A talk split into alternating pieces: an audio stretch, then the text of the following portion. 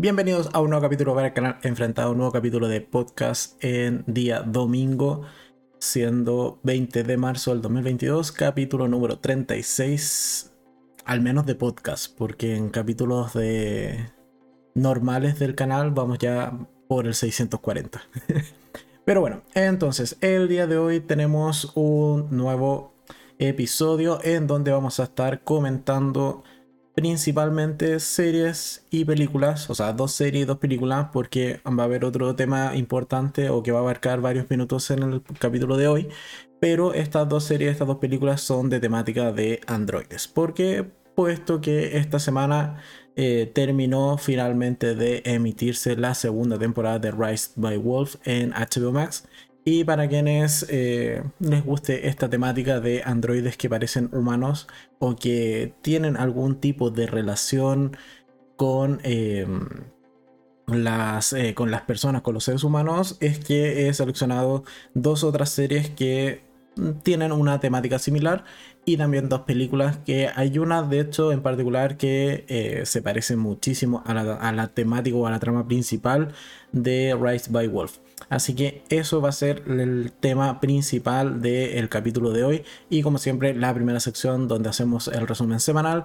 Y luego tenemos una eh, mini segunda eh, sección en donde un poco damos como las breves o las noticias de la semana. En donde vamos a analizar o más que nada comentar de manera súper rápida qué tal me parecieron los ganadores de los Critic Choice Award que salieron el domingo pasado. Así que mientras estábamos en podcast eh, se estaban dando los premios, así que por eso no lo comentamos en ese directo. Pero hoy día también voy a traer eh, una opinión rápida de qué tal me parecieron los ganadores. Y después finalmente comentar el eh, capítulo 5 y el 1 del 1 al 4, que tampoco lo hemos hecho, pero de manera más rápida, y en particular del el capítulo 5 de eh, The Dropout, que es esta serie en Star Plus que decidimos comentar, o más bien decidí comentar de manera semanal en el podcast, y después eh, finalmente en ya la última sección o lo último que vamos a hacer el día de hoy es comentar con spoiler qué tal me pareció el final de temporada de Rise by Wolf es decir, capítulo número 8. Así que eso para el capítulo de hoy que se viene bastante cargadito y por eso ya vamos a iniciar con la primera parte mientras se nos va sumando gente al directo. Pero bueno, entonces tenemos resumen semanal. La semana comenzamos con, en este caso el día lunes, fue una semana más cargada a las películas, eso hay que reconocerlo. Eh, pero son cuatro películas y dos series, así que bueno, tampoco me, me desequilibré tanto. La semana arrancó con mi review, mi opinión respecto al proyecto Adam, esta película eh, protagonizada por Ryan Reynolds en eh, Netflix. Y mira, es una buena película, es entretenida al final de cuentas, tiene bastantes agujeros de guion, sí, incluso no me termina de quedar del todo claro cómo funcionaban los viajes en el tiempo en esa película, también pero al menos es entretenida. Tiene un par de escenas de acción que creo que quedaron bastante bien, sobre todo una suerte de combates que hay entre los protagonistas y los villanos, por así decirlo, que me agradó, ciertamente. Entonces creo que para pasar el fin de semana es una buena opción, en este caso el proyecto Adam en Netflix. Y eh, va llegando gente. Hola Ángel, ¿cómo estás? Bienvenido al podcast del día de hoy. De hecho, creo que te va a gustar porque vamos a hablar de una serie que sé que tú has visto y yo no. Pero eso más adelante, en unos minutos más. Entonces, después seguimos. El día martes estrené una opinión respecto a una película que ha causado bastante polémica durante la semana. polémica en la que no caeré, eh, o, yo, al menos no, no, me adentraré en ella, que es Red o Red Turning en, Disney Plus, que es de esta chica que se convierte en un panda rojo gigante. Y ciertamente es solamente una metáfora esto de una, una chica convirtiéndose en un panda rojo, puesto que la película realmente se centra en los problemas de o los conflictos que puede llegar a tener una niña que está eh, pasando a la adolescencia. Entonces, por allí se usan varias metáforas y hay cosas que quizás no son tan metafóricas, sino que son más bien explícitas de esa película que es lo que ha causado polémica. En mi opinión, creo que es una buena película. Sí, está bastante bien animada. Es eh, puede llegar a generar cierta incomodidad y desde allí que puedo entender ciertas críticas que, he leído o he escuchado respecto a esta película, pero creo que igual vale la pena echarle una mirada a Red en Disney Plus. Eh, ¿Qué más? Ángel en los comentarios dice: Llevo perdido un tiempo del canal, eh, ha sido por tiempo. De hecho, ando trabajando en mi PC mientras escucho el podcast. Bueno, al menos te serviré de compañía entonces, Ángel, mientras trabajas. Espero no distraerte. vale, seguimos. El día miércoles estrené opinión respecto a una película que ahora mismo no recuerdo su origen. Es de. está en Netflix y se llama Una sombra en mi ojo. Em, es una película que básicamente trata de un hecho real eh, en donde hubo un bombardeo eh, durante, es durante o casi al término de la Segunda Guerra Mundial, si no me equivoco. Pero en ese periodo, más o menos, hubo un bombardeo eh, que salió mal y terminan bombardeando una escuela, principalmente, en donde evidentemente la mayor cantidad de víctimas son principalmente niños. Es una película bastante eh, cruenta, por así decirlo, que está en Netflix y al menos a mí me gustó muchísimo. Creo que logra transmitir esta inquietud cuando ya sabes de qué va a ir la película, sabes que en algún momento va a haber un bombardeo y sientes. Eh, eh, esto que está bien construido en la cinta de que te logras encariñar o empatizar con ciertos personajes, sobre todo con los niños. Creo que para que la película esté protagonizada por niños, los niños lo hacen muy bien cosa que no me termina de gustar por lo general, pero en esta ocasión es la excepción y creo que los niños actúan muy bien. Y cuando ya ocurre el bombardeo propiamente tal, eh, realmente es eh, brutal. Así que una película totalmente recomendada que está en Netflix, Una sombra en mi ojo. Eh, y qué más, Ángel dice, prometo ir poniéndome al día con tus videos desde hoy. Muchas gracias, Ángel. Esperaré tus comentarios de, respecto a, a los videos que he ido subiendo. Después tenemos que el día jueves estrené opinión respecto a una película que se estrenó en eh, Amazon Prime, aun cuando es del 2020, es 2020, pero se estrenó hace poquito, que se llama Eiffel, que simplemente es la historia de cómo se construyó la torre Eiffel. Es rápida de ver, es cortita, no es tan larga, dura como una hora y media si no si no mal recuerdo. Y más que de la construcción propiamente tal de la torre, en realidad se centra mucho más en el drama personal del protagonista que es Eiffel eh, y cómo ha tenido que lidiar ciertamente para, eh, por un lado, eh, construir la torre, pero también cuál es el simbolismo que le da a él respecto a las tragedias o desamores que ha tenido en la vida. Así que una película interesante que está en Amazon Prime, que de todas maneras igual me gustó bastante. Después, el día viernes, estrené opinión respecto a una serie que se estrenó en Netflix y que hemos ido comentando o veníamos más bien anunciando en los podcasts anteriores, que es esta serie que se llama Eras una vez, pero ya no. Que yo al menos pretendía o entendía que quería ser una suerte de Once Upon a Time, pero de Netflix. Eh, grosso horror, realmente no tiene nada que ver, es simplemente el nombre. Lo que sí tiene en relación es que efectivamente sí es una serie de fantasía y que se ambienta más bien en un mundo donde existe un castillo, un príncipe azul, una princesa, una maldición. Hasta allí están las similitudes, puesto que realmente es una serie de comedia que a mí no me gustó para nada, siendo súper sincero, y lo fui en ese video donde di mi opinión el día viernes, es una serie que a mí me parece un desastre, que realmente me la pasé mal viéndola. Lo único que quería era que terminara lo más rápido posible. Porque no. me, generaba esta misma sensación. Y de hecho, después lo analicé de esa manera: de que hay, eh, hay un actor en esa, en esa serie que es el villano o el antagonista. Que es el mismo actor que también funciona como villano o antagonista en Sky Rojo. Y la serie me generó el mismo rechazo que Sky Rojo. Así que puede que el formato, el tipo de comedia, etcétera, o incluso ciertos personajes es eh, algo que me genere rechazo y que no me termine de gustar. Pero en general, eras una vez en Netflix, eh, pero ya no, en que están recientemente estrenada en Netflix. Es una mala serie, en mi opinión, y yo no la recomiendo, o a quien me pregunte, no se la recomendaré jamás. Es muy mala serie.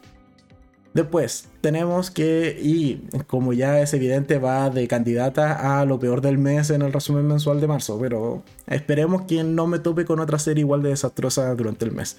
La idea es ver series que a uno le agraden, pero no siempre se tiene lo que uno quiere. Después tenemos el día sábado, que es decir, ayer estrené mi opinión sin spoilers y de manera general respecto a qué me pareció la temporada 2 completa de Rise eh, by Wolf. Así que allí un poco ya hay un cierto adelanto de qué tal me pareció y de lo que vamos a terminar comentando hacia el final del podcast del día de hoy. Así que con eso terminamos la semana. Hoy, como ya viene siendo costumbre, no hubo video aparte de este podcast. Y ya mañana, lunes, comenzamos una nueva semana con una serie que está bastante buena. Deben darle una oportunidad. Está en Netflix. Es serie surcoreana de 10 capítulos. Capítulos largos también, de una hora más o menos son los capítulos. Y se llama Tribunal de Menores. Es principalmente una jueza que es bastante estricta y bastante eh, rígida. Y eh, incluso tiene el apodo de la jueza Max eh, porque siempre impone la máxima condena. Y eh, principalmente están en un juzgado de menores, por lo tanto tienen que juzgar crímenes realizados por adolescentes o menores de edad. Una serie dura de ver, eh, hay bastante violencia, sobre todo con estos adolescentes o muchas veces incluso niños, y, pero de que está bien hecha, está muy bien hecha. Al menos a mí me encantó Tribunal de Menores y mañana está mi opinión completa en el canal. Y desde ya recomiendo verla. Es una buena serie que está en Netflix, Tribunal de Menores. Después tengo que el día martes estreno opinión respecto a una película que mm, ahora no recuerdo si era polaca o no. Creo que es polaca. Me quedó la duda. Con otra que también vi. Pero puede que no sea polaca. El punto es que eh, se llama Cangrejo Negro es una película de acción con temática post-apocalíptica, pero mm, yo no, la, no diría tanto post-apocalíptica, más bien diría eh, un mundo distópico o un futuro cercano distópico, porque se ha desatado una guerra que en la película no se encarga mucho de, de, explicarte el por qué se desarrolló esa guerra. Simplemente te van a plantear el hecho de que eh, los protagonistas están perdiendo la guerra y por otro lado que tienen que hacer una misión que se llama la misión Cangrejo, Cangrejo Negro para eh, un poco darle vuelta a esta, a esta pérdida que están sufriendo. Y principalmente es una misión que se tiene que eh, realizar a través de la noche y, y, en un campo de hielo o un mar, en un mar congelado. Una película muy entretenida, es larguita, sí, más de dos horas, pero es muy entretenida, yo lo pasé muy bien. Tiene muchas escenas de acción y creo que es de lo mejorcito que se estrenó este fin de semana en Netflix, junto con Tribunal de Menores. Así que eh, Cangrejo Negro, una buena película y el martes opinión completa en el canal. Y va llegando más gente al directo. Hola Inés, bienvenida al podcast del día de hoy. También lo mismo Luis bienvenido al podcast de hoy. ¿Qué más? Eh, Inés dice, hola Ángel, volvió solo porque terminó Euforia. Eh, también lo pensé, pero no lo dije. ya, además Inés dice eh, que ayer vio Cangrejo Negro y en la semana la comentó. Ya. igual podrías dejar si te gustó o no. Yo creo que sí te gustó, pero ahí me puedes dejar en los comentarios si te agradó o no Cangrejo Negro. Y eh, ah, a Luis sí le gustó. Luis dice que es buena, buena. ¿Y qué más? Ángel, bueno, Ángel responde y dice, me, eh, se acabó Euforia y no la vi. Oh, Ángel no nos cumplió eh, la, la, primicia que teníamos aquí en el podcast y no terminó de ver Euforia, lamentablemente. Pero bueno, se entiende. Entonces, después, el día miércoles voy a estrenar opinión respecto a una serie que también es de Netflix y se llama Monstruos de Cracovia. Em, es serie de fantasía con monstruos, demonios y bastantes... Eh, incluso a veces llegaría a, caer dentro de la categoría de terror, pero no lo es tanto. Es más, eh, se va más por el lado de mitología y demonios. Y no está mala, son 8 capítulos, 50 y largos minutos por capítulo, y nos presenta un grupo de chicos, en particular 8, que después se le suma a la protagonista, que con ello completan el, equipo completo de 9, eh, que tienen ciertas habilidades, pero son habilidades acotadas. Y eso me llama, me, me, me gusta mucho porque no tenemos realmente chicos con superpoderes enfrentándose a demonios, sino que tienen un par de visiones, un poquito de fuerza extra, eh, uno que ve fantasmas, entonces como que son habilidades eh, sobrenaturales, pero muy acotadas y que por sí solas realmente no funcionan. Tienen que trabajar en equipo y eso es algo que me gustó realmente de esa serie. Así que el miércoles opinión completa respecto a Monstruos de Cracovia. Después tengo el día jueves opinión respecto a una película que está en HBO Max, de estas que te salen random, así tú estás en Instagram y te sale una publicidad de HBO Max diciéndote que se acaba de estrenar esta película. Y en realidad eh, la opinión es respecto a esta película que se llama Ecos de un Crimen. Es una película argentina de hora y media que está en HBO Max que desde ya puedo decir que sí, me gustó muchísimo. El protagonista es el mismo de la serie de El Reino que está en Netflix, serie que por lo demás no me gustó, pero el protagonista creo que lo hace muchísimo mejor en esta película de Ecos de un Crimen. Así que si no tienen nada que ver, bueno, ahí está Ecos de un Crimen en HBO Max que también pinta bastante bien. Y por último, eh, hoy día logré programar 5 videos, no solo 4. El viernes estreno opinión respecto a Frutos del Viento, que es esta película de crimen y drama de Lily Collins, que se estrenó recientemente en Netflix. Y bueno, el viernes les daré mi opinión de qué tal me pareció dicha película.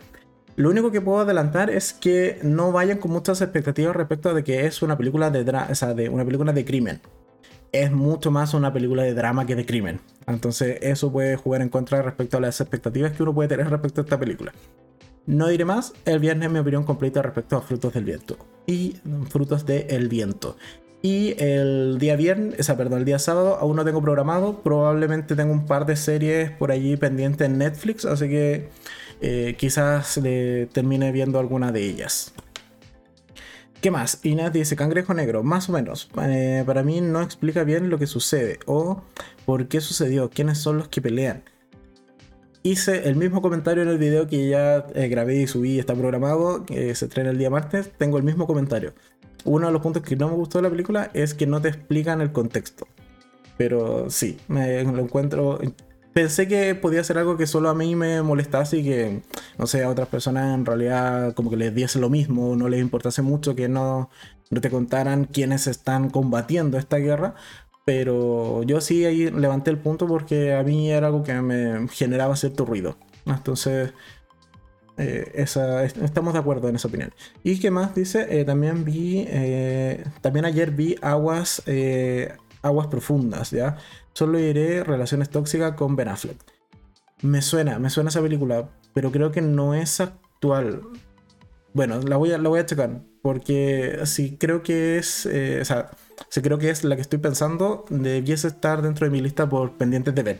Así que quizás sea la película que vea para el día sábado, no lo sé todavía, pero me, suena, no sé, tengo una duda con esa película. Vale, y por último, bueno, tenemos la, eh, lo típico de ir a revisar a nuestra querida plataforma de Netflix, que es lo próximo que se viene, para un poco irnos anticipando. Si mal no recuerdo, de memoria, podría decir que se va a estrenar ya esta semana Bridgerton, si no me equivoco, ¿no? Eh, no, creo que me equivoqué. ¿O sí? Ah, sí, correcto, se estrena este viernes. ¿Ven? No tengo tan mala memoria. Entonces, este viernes, Bridgerton, ok. Y después tenemos que. Eh, esta es de abril. ¿Por qué ya me salen cosas de abril si todavía no terminamos marzo? Wow, no tenemos nada más para estrenos de marzo. Espera, ¿qué es esto? Temporada 1 de 800 metros. ¿Qué es esto? El 17 de agosto del 2017 España sufre dos ataques eh, terroristas perpetrados por jóvenes supuestamente integrados por la sociedad española. Eh, integrados en la sociedad española. Eh, ¿Cómo pudo suceder algo así? Vale, es una serie de estas típicas de, basada en hechos reales, que son más docu-serie que es una serie en realidad. Y vale, no, no la conocía, me llama la atención. No aseguro verla, pero allí la, la marcaré. Y wow, todo el resto se viene para em, abril. A ver, esta me llama la atención. Dice, ¿es película? Sí, es película. Dice, El habitante. Se estrena el primero de abril. Cuando eh, entran a robar una casa, tres hermanas descubren un siniestro secreto escondido en el, sótano, que las obliga a desenterrar un doloroso pasado, o su doloroso pasado. Y la portada al parecer es de terror, así que bueno. Y tenemos también eh, Battle Estilo Libre, que es película, me parece. Sí, es película musical que también se estrena el 1 de abril y dice Amalia se alegra mucho cuando el equipo de danza de ella y Michael es seleccionado para competir en París, pero se distrae cuando se reencuentra con su distanciada madre. Ok, drama, baile, creo que me sumo porque ese tipo de películas eh, son un, una cierta, un cierto placer culposo. Entonces, ¿qué más tenemos? En los comentarios dice Ángel, eh, a mí me salen constantemente publicidad de aguas profundas. sé cuál es porque me la quedé... Eh, ok. Te la promocionan por todos lados. vale. Em, yo creo que no, no, me, no me suena, entonces... Pero no sé, algo me... Como que tengo el recuerdo de haberlo leído, pero no, no la tengo tan en mente. Así que le echaré una mirada y quizás sea la, la review del día sábado que todavía no la tengo preparada. Ok, ¿qué más tenemos? Bueno, ahí vienen los estrenos. Eh, también en la semana salió la fecha de la quinta temporada de Élite o de cuando vuelve Élite, que es el 8 de abril, así que tampoco falta tanto. Queda menos de un mes para que volvamos a ver Élite. Y sepamos qué va a pasar con el cuerpo que dejaron allí tirado en el final de la cuarta temporada. Eh, no es realmente un spoiler, todos sabemos que si vemos Elite, al menos hay un muerto por temporada, así que no es realmente un spoiler.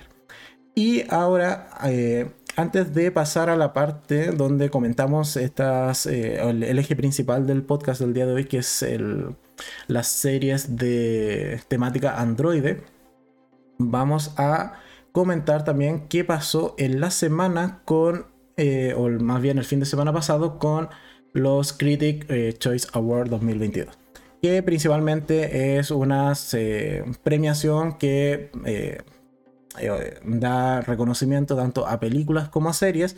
Así que por el lado de las películas vamos a ir un poquito más rápido, pero en el lado de las series creo que es interesante comentar y porque hay muchas series que han pasado por el canal y así puedo dar como una opinión de si estoy de acuerdo o no estoy de acuerdo realmente con lo que haya ocurrido. En este caso es saqué el listado de las seleccionadas y también las ganadoras desde la página de, eh, de Cine Premier de México, porque principalmente los títulos estaban en español, así que solo por eso. Entonces tenemos que dentro de la categoría de películas teníamos a mejor película seleccionada, no vamos a leer tampoco todas las categorías, solo un recuento rápido de las que yo considero que son las quizás principales, ¿ok? Entonces, como mejor película teníamos a Belfast, que no la he visto, Coda, que no la he visto, No mires arriba, que sí la he visto desde Netflix, y hay video en el canal, Duna o Dune, también la vi, y hay video en el canal, Ray Richards, eh, el Licorice, Pizza, que esa se estrenó acá en cine hace poco y no tuve la oportunidad de verla. Nightmare Alley, que también eh, tiene video en el canal, El Poder del Perro, que también tiene video en el canal y es de Netflix, y Tic Tic Boom, que no me llamó la atención, así que no la vi, también se estrenó en Netflix y eh, Amor sin barrera. Bueno, la ganadora a mejor película en los Critics eh, fue El poder del el perro, que eh, es esta película protagonizada por Cumberbatch en Netflix, de temática del lejano oeste o del medio oeste, o del... Sí, está bien, del lejano oeste. Y Sí, es buena película, pero a mí en particular de, este listado me hubiese quedado o con Nightmare Alley o con eh, No Mires Arriba. Mm, sobre todo No Mires Arriba, creo que me parece una película mucho más entretenida y que la de, en este caso, El Poder del Perro, que tiene un potente mensaje, sí. Y la interpretación de, de Cumberbatch también es potente, sí, también. Pero creo que, mm, no sé, me queda, al menos en gustos personales en cuanto a película, eh, yo prefiero No mires arriba, sobre todo con el final que tiene No mires arriba, que creo que es un final perfecto. me, hubiese quedado más con esa, con esa selección. Eh, ¿Qué más? Inés dice: Aguas Profundas se estrenó esta semana con Ben Affleck y Ana de Armas. Ah, por eso me suena. Ya, es la película con Ana de Armas. Ya, ok, ya, ok, ok. La trama de suspenso eh, psicológico para mí buenísima. Ya, ya sé cuál es. Ya, entonces es probable que esa sí sea la película del día sábado. Porque le suba opinión más bien el día sábado. ¿Vale? Entonces seguimos. Ya, mejor película, entonces ganó El Poder del Perro.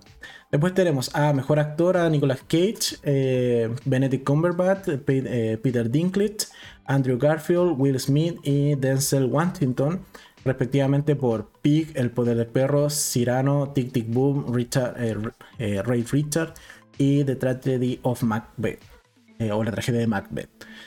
A ver, Aquí como mejor actor es un poco lo que eh, de aquí he visto realmente solo la del poder del perro. Wow. Ya ven que no veo tantas eh, películas. Pero Will Smith eh, es carismático, habrá ganado por eso, probablemente, no sé. En realidad no he visto el resto de las películas. Y para haber ganado el, puesto a mejor actor por el lado de Benedict, creo que tampoco era el, caso. Lo hace bien, sí, es un potente personaje el, el, que interpreta en el poder del perro. Pero para ganar, no lo sé, yo creo que no. ¿Qué más tenemos? Eh, Ana de Armas se ve súper linda. Pero esa es la característica de Ana de Armas, ¿o no, Ángel? vale. Después tenemos Mejor Actriz. Eh, tenemos a Jessica Chastain por The Ace of eh, Tammy Faye.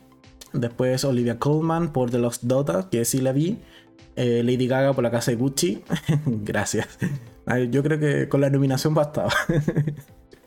Pero también vi esa película. Alana Haim con Licorice Pizza. Nicole Kidman por Begins, no, Baines o Baines of, no, Baines de Ricardos no la he visto. Y Kristen Stewart por Spencer. Spencer estuve a punto de verla en el cine y al final me la salté, no la vi. Y. Olivia Colman, sí, me gusta su papel en The Lost Dota. Me genera esta inquietud de esa mujer ya eh, con muchos traumas y muchos conflictos personales. Sí, el final que tiene también es potente. Pero bueno, en este caso ganó Jessica Chastain en una película que no he visto, así que quizás debería verla, no lo sé. Después tenemos a. Bueno, aquí vienen ya todas las otras categorías. Me quiero pasar mejor a las series, que es donde podemos opinar más. Acá están ya. Las series. Teníamos mejor serie de drama. Evil, no la he visto. Partimos bien. Ya. Eh, después tenemos For All eh, Mankind o como por toda la humanidad. Tampoco la he visto, desde Apple TV. Apple TV no lo tengo, así que hay muchas series de allí que, bueno, solo se pueden ver de manera alternativa, cosa que tampoco tengo tiempo para hacer. Después tengo The Good Fight en Paramount Plus, Pose en FX, El Juego del Calamar, Netflix, en serio, en serio nominaron al Juego del Calamar como mejor serie de drama. Hay muchísimas son las mejores series de drama que El Juego del Calamar. Eh, esa fue netamente por, por popularidad. Después, Succession en HBO, eh, This Is Us en la, de la NBC y Yellow Jacket de Showtime. A ver, reconozco que de acá he visto, bueno, el juego del calamar, eh, Succession, sé de qué es, pero nunca me ha llamado la atención verla. sé que es muy buena serie, sí, pero como que no va realmente con el tipo de serie que suelo ver. Y Yellow Jackets me parece una grandísima serie para ser la mejor de drama no creo tanto, pero que está por sobre el juego de calamar sí o sí. Así que mayormente no puedo discutir con, el ganador. Me parece que solo por nombre de lo que está presentado en esta categoría, eh, sí, su section era lo mejorcito que estaba en la categoría, en este caso, de la mejor serie de drama. Después tenemos eh, mejor actor en serie de drama, ¿vale? Eh, tenemos a Sterling Key Brown en, a ver, por series. Tenemos This Is Us, que no lo he visto, Evil, Succession, Juego de Clamar, Pose y Succession de nuevo. Y ganó Lee Jong Ya, Lee, Lee Jong Ya, que es el protagonista realmente del Juego del Calamar. Vale, sí, tiene tiene un papel bastante bien desarrollado. Eso puedo comentar respecto a, su rol dentro del juego del calamar. Gracias. De nuevo, ¿es para ganar? Yo creo que no. Pero no, no seleccioné yo la lista, así que yo creo que no, no le hubiese dado el puesto realmente a, a este actor por el juego del calamar. Me parece muy y, siendo, y me hago responsable de mis palabras, pero me parece demasiado premio consuelo por no haber ganado mejor serie de drama. Sí, de claro. Después tenemos mejor actriz, tenemos de eh, por series, a ver, In Treatment, eh, Cruel Summer. Cruel Summer, ¿quién es Kiara Aurelia? ¿Y quién es Kiara Aurelia? Porque Cruel Summer sí la vi. ¿Quién eres? ¿Quién eres? ¿Quién eres? Ah, ok, ya, sí. Eres una de las dos chicas. Ya, ok, ya sé quién es. Eh, después de Good Fight, Abel, Yellow Jackets y Pose. Ya, Melanie Linsky es la. Exacto, es, la, es una de las sobrevivientes de Yellow Jackets. Así que sí, totalmente eh, de acuerdo. En esta categoría sí estoy de acuerdo. Ella debería haber ganado y qué bien que haya ganado eh, Melanie Linsky por Yellow Jackets. ¿Por qué? Porque es la chica que en este caso era eh, la dueña de casa, que es súper conservadora después de haber sobrevivido a, la catástrofe de, las Yellow Jackets. Y cuando vemos qué cosas hizo realmente estando eh, en, el bosque para sobrevivir, es brutal el contraste. Pero también hay ciertos rasgos que empiezan a salir a la luz mientras eh, vive su vida en el día a día con las complicaciones que van a tener 25 años después de haber sobrevivido. Así que sí, me gusta mucho el personaje que interpreta a Melanie en Yellow Jackets. Pero la de Cruel Summer mm, era un buen competidor. Ahí yo creo que, que ahora Aurelia también hace un buen rol en, en este caso en Cruel Summer. Esa serie también me gustó muchísimo, sobre todo cómo está montada, esto de que sean tres temporalidades y que se entiendan perfectamente las tres temporalidades dada la coloración de las escenas, creo que es un punto positivo, un punto grande que tiene Cruel Summer. Y además la historia es bastante potente. Como en un año la vida te puede cambiar de, eh, de colores a una tonalidad muy, muy lúgubre. Después tenemos Mejor Actor de Reparto. Tenemos de nuevo Succession, The Morning Show, Succession, This Is Us, Succession y The Good Fight. Ok, iba a ganar Succession, gracias. Después, Mejor Actriz de Reparto en serie. Tenemos Evil, The Good Fight, Evil, Succession, Succession, This Is Us. Ok, gracias Succession. Eh, mejor serie de comedia. A ver, ¿qué tenemos acá? Comedia no veo mucho, pero a ver, tenemos The Great, eh, Hacks, que no lo he visto, Insecure. Only More in the, in the Building. Esa me llama mucho la atención, está en Star Plus y quizás la vea. Eh, creo que va a tener segunda temporada, así que cuando se vaya a estrenar quizás me anticipe y vea la primera y traiga video al canal, porque ya creo que ahora sería un poco desfasado, pero me parece... Eh, he, visto buenas reseñas respecto a esa serie. Eh, The Other Two, Reservation Dogs, Ted Lasso. Ted Lasso siempre gana, así que gracias por Ted Lasso. Eh, What We Do eh, in the Shadows. Tampoco la he visto. Wow, de comedia he visto nada. Me quedé en The Flight Attendant, que era como la gran serie de comedia que estaba nominada a los premios el año pasado. Y que la segunda temporada está por estrenarse en HBO Max, así que también feliz por eso. vale, ¿qué más tenemos? Bueno, series de comedia ya next, ya que... ¿Dónde están las series limitadas? Vale, series limitadas. Tenemos Dopsic, que está en Star Plus o en Hulu. Eh, no lo he visto, me llamaba la atención, sí, pero me decanté más por eh, ver este caso de Dropout, porque era más cortita. Después tenemos eh, Doctor Death, que no lo he visto, Is the Scene, Made, Mayors of Easttown, ya, ok, buena serie. Midnight Mass, ¿en serio Misa de Medianoche? Como mejor serie limitada es buena, sí, tiene un enfrentado en el canal también, pero así como mejor serie limitada, no creo. Mayor of Easttown sí, eh, totalmente se lleva la, la categoría. The Underground Railroad. Esta serie es buena, sí, tiene un nivel de producción impresionante, pero la protagonista es que me carga. Realmente me lo pasé mal viendo esta serie con la protagonista que se llama Cora, si no me equivoco. Eh, o sea, dense cuenta, ha pasado mucho tiempo desde que hice desde que hice la review de este video, todavía me acuerdo de la protagonista por lo mal que me caía.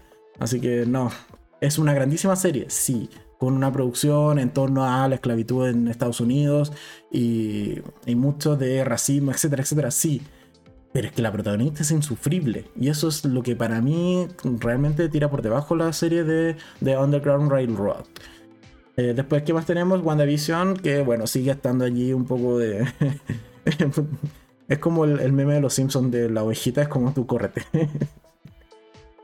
Siempre va a estar ahí WandaVision, no es mejor serie limitada y creo que nunca lo va a terminar ganando. Así que estoy de acuerdo con que haya ganado Mayor of Easttown. De lo que hay aquí y de lo que he visto, que son principalmente las últimas cuatro, eh, me parece una buena elección.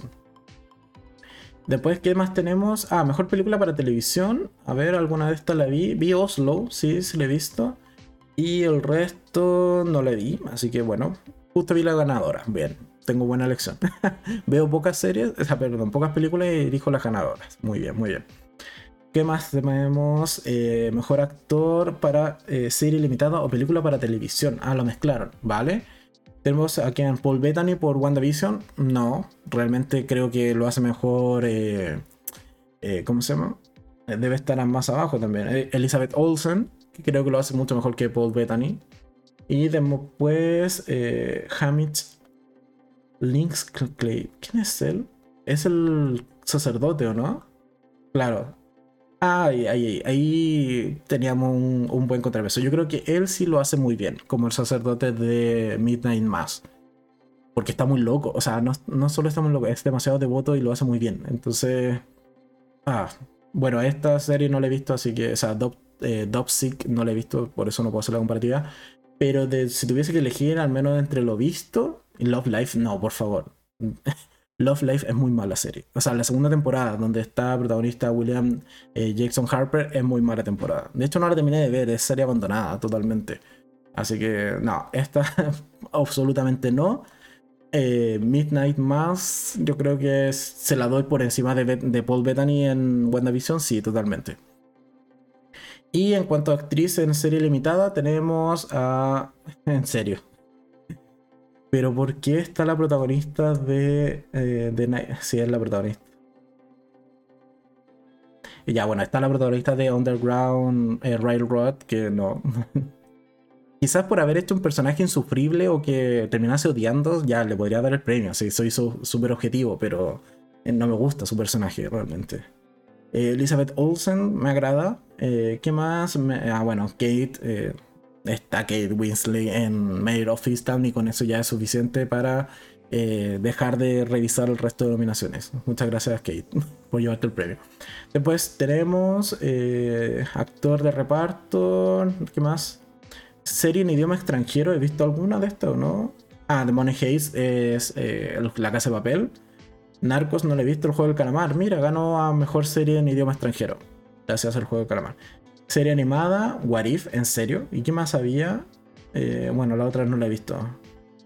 Ya, bueno, What If es mejor serie animada. Deberían haber puesto a Arkane y ahí eh, hubiese estado totalmente de acuerdo con mejor serie animada. Y Talk Show no he visto. Mejor especial de comedia tampoco he visto especiales de comedia. eso con los Critic Choice Award. Creo que está demasiado cargado en cuanto a series a eh, Succession. Quizás debería verla. Pero en realidad ahora empecé a ver otra serie que vamos a ir comentando ahora en un momento. Porque ya oficialmente pasamos entonces a la segunda sección del podcast del día de hoy. Que es comentar un par de películas, un par de series de temática Android. ¿Por qué? Porque se nos acabó eh, Rise by Wolf, pero hay otras series, otras películas que tienen una temática muy, muy similar. Entonces por eso dije, mira, por si alguno quedó un tanto viudo de Rise by Wolf, ahora que se terminó, aquí hay, eh, otros títulos con los que compensar esta pérdida que vamos a tener hasta que renueven la serie, porque de momento no ha sido renovado, o al menos yo no lo no he tenido, no ha llegado a mí la noticia de que haya sido renovada. O em, hasta que, bueno, si la cancelan también, vamos a tener que compensar con algún otro título. Y principalmente vamos a comenzar esta eh, segunda parte con una serie que también eh, reconozco que... Wow, wow, wow, ¿qué pasó? ¿Qué pasó? Espérame. ¿Por qué no cambia? Ah, ah, ah, espérenme, denme un segundo. Random play. ¿Qué está pasando? ¿Por qué no me.? Ah, ya sé por qué. Denme un segundo. Que tengo que tengo un desperfecto técnico, tengo que recargar, ahora sí. Vale, ahora sí. Tenía ahí una falla técnica con respecto al, slide de imágenes. Entonces, primera serie que vamos a estar comentando que es de temática Android. ¿Cuál fue la categoría o cómo seleccioné básicamente estas series que vamos a comentar el día de hoy?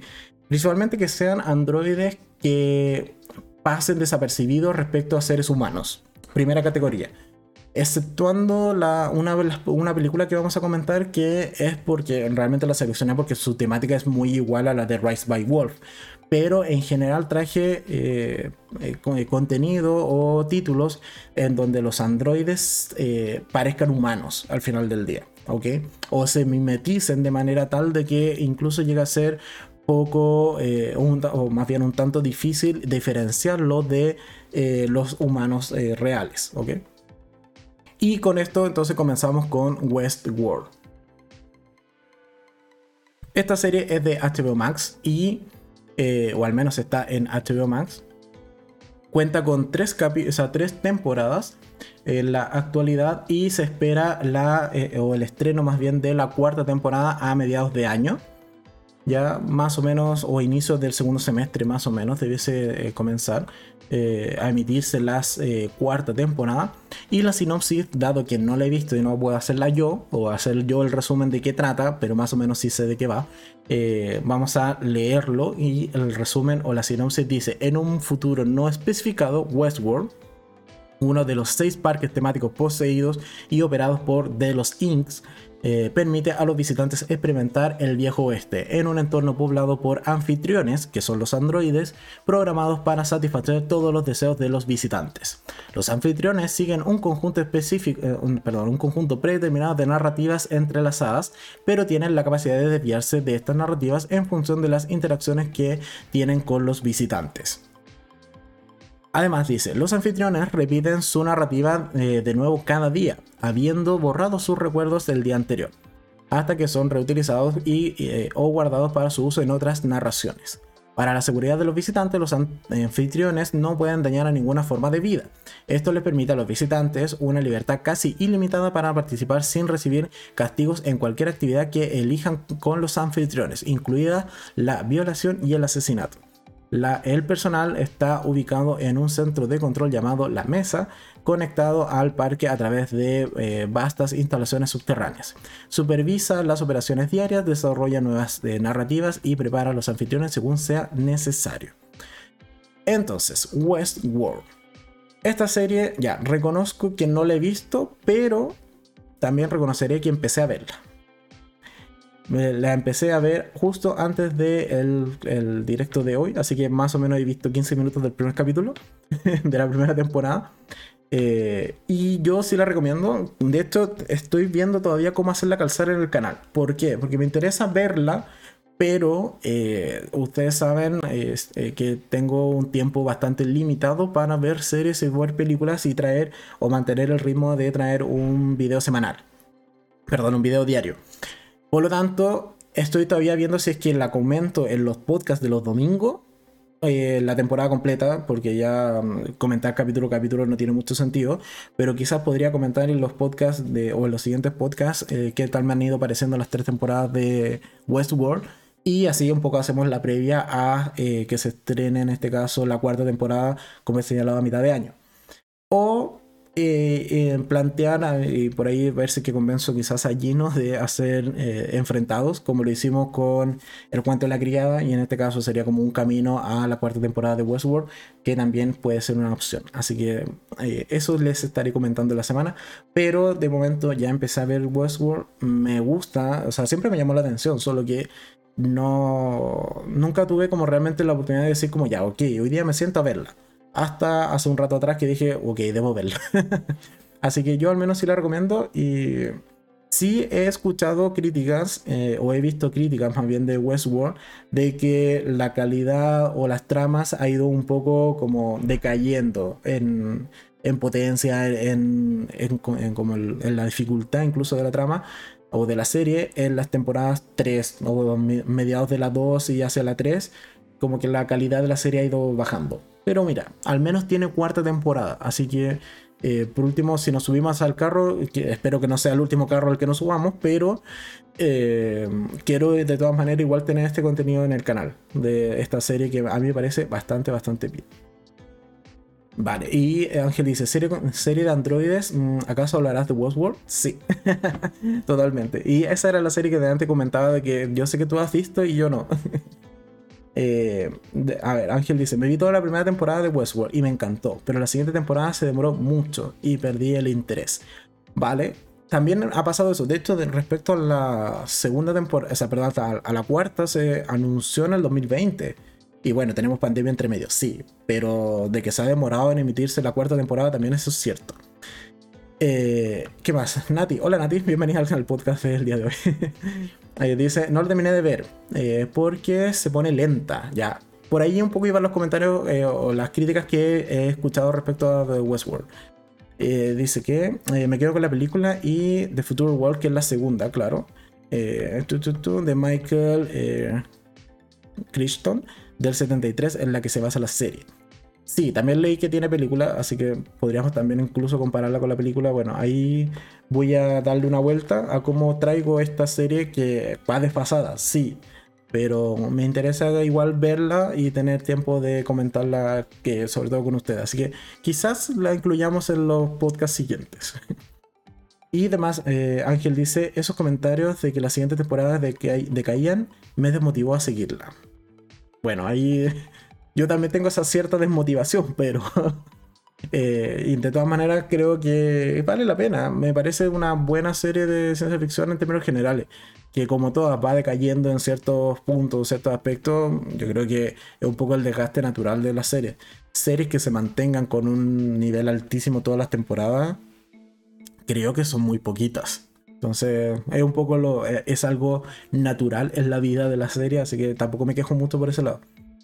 Pero bueno, entonces efectivamente acá sí cumplimos entonces la temática del podcast de hoy. Tenemos androides, tenemos estos anfitriones que realmente tienen apariencia humana y algo que me llamó eh, eh, poderosamente la atención en los primeros 15 minutos que vi del primer capítulo, que después del podcast terminaré de verlo y probablemente me maratoné el 2 y el 3 eh, es que me causaba mucha, mucha inquietud y ansiedad no saber quién es humano. Como de momento solo veo personas y, en realidad sé que es una serie de androides con forma humana, me, me generaba esta inquietud de ¿eres androide o no eres androide? A ver, es como, ¿te comportas de manera agresiva o no? ¿Vas a matar a alguien o no? Entonces, bueno, me generaba esa inquietud y eso es algo que me gusta. Fue un, buen primer acercamiento a los primeros minutos de la primera temporada. Pero eh, creo que sí es una buena serie que podríamos tratar de encajar dentro del canal porque creo que vale la pena. Otra serie que también tiene la misma temática, en este caso androides con forma humana y que sí he visto y que además es el video más visto en el canal, es eh, en este caso Mejores que nosotros o Better Than Us, que está en Netflix. Mejores que nosotros es una serie rusa que como he señalado está en Netflix, son 10 eh, y algo capítulos, 16 capítulos porque en realidad son dos temporadas, solo que Netflix la estrenó como si fuese una. Y además está renovado por una tercera, segunda de Netflix, como quieras llamarle. En esta eh, eh, realidad o en este futuro tenemos eh, a los androides que funcionan no recuerdo cómo se llamaba la empresa. Creo que por acá no me va a salir el nombre de la empresa. Y acá. no, no me acuerdo. Ya. El punto es que, bueno, está ambientada en el 2029 con estos androides que tienen forma humana, pero son ciertamente de androides realistas. ¿En qué sentido? En el que si uno se plantea esto es posible que pase de aquí al 2029, uno podría decir como sí, relativamente sí, porque son androides tontos. Eh, en, definitiva, o androides muy limitados en sus capacidades y funcionan mucho como asistente de eh, eh, cuidado de. No, cuidado de niños no, porque es parte de una de las subtramas de ir desarrollando ese método. Pero sí hacen o colaboran con labores del hogar, principalmente. ¿Ok? El punto es que particularmente existe un nuevo modelo que es, es el, la protagonista, que es Arisa, que se caracteriza por en realidad tener emociones o tener una configuración diferente al resto de los androides que la hace ser más cercana a las personas en este caso. Y eso genera una serie de conflictos, sobre todo con la empresa que está eh, promocionando o distribuyendo estos androides. Y eh, va a generar bastante conflicto porque un poco les viene a eh, perturbar el negocio. Tenemos nuevamente androides con forma humana y la protagonista que es Paulina Andreva, Andriva o algo así porque es rusa, pero así es Paulina, eh, lo hace muy bien. O sea, tú realmente te crees que ella es un androide. es de hecho algo muy chistoso que tiene esa serie, que todavía me lo recuerdo, que la vi hace mucho tiempo, es que tiene una escena, o sea, tiene escenas por crédito hacia el final de la, de la temporada. En donde vemos cómo incluso a ella le cuesta salir del personaje y eh, tiende a ser muy seria en general. Entonces, tiene momentos muy graciosos, sobre todo esas escenas. Pero algo que destaco de esta serie, eh, además de la duración y que tiene una trama bastante interesante, porque por un lado, claro, Arisa ya entra en conflicto con esta empresa eh, que distribuye el resto de los robots, pero por otro lado también está esta suerte de subtrama de las personas que se oponen a los robots y que incluso los eh, intentan destruir. Es casi como un grupo terrorista que se ha ido armando en torno o en contra, en este caso, de estos androides. Así que una muy buena serie, mejores que nosotros en Netflix. Eh, o al menos una de las que a mí más me ha gustado y sobre todo porque bueno, tiene continuación o va a tener una nueva temporada que esperemos estrenes durante este año y así aumenten la visita de mi canal.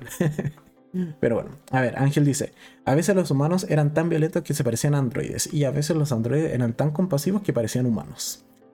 Esta última parte no me la creo. Yo creo que humanos compasivos hay que dudar. Por lo general en una serie, humano compasivo o va a morir o algo trama. Eso he aprendido yo con tantas series que he visto. y además Ángel dice, eh, hoy día las series rusas serían baneadas de Netflix. No, yo creo que no. Eh, no, totalmente no, porque, a, ver, salvo que eh, Netflix se pusiese en plan de incumplir los contratos de distribución, yo creo que no, no es el caso.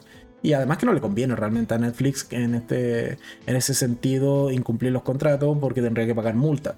Así que yo creo que es más probable de que nuevas series quizás no entren al catálogo o no se negocien la distribución a través de estas plataformas eh, más occidentales. Pero las que ya existan, veo difícil que realmente salgan de la plataforma.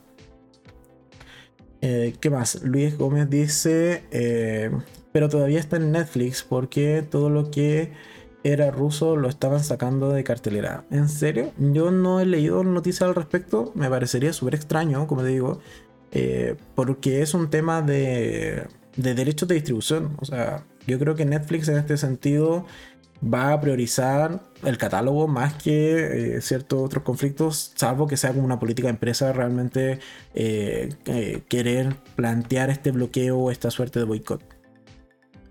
¿Qué más? Ah, eh, Ángel dice, no debería ser así. La cultura no tiene la culpa de lo que pasa. Totalmente de acuerdo. Eh, además, Inés dice, punto aparte o modo consulta, ¿en verdad que Netflix cobrará extra por compartir la cuenta? Sí, y está experimentando con nuestro querido país Chile. Pero realmente es todo lo que se no ha investigado eh, a profundidad que, cuáles son las implicancias, cuáles son las modificaciones. de momento a mí no me han cobrado más caro, pero em, sí se está como plan piloto o como eh, país de prueba Chile, entre otros de Latinoamérica.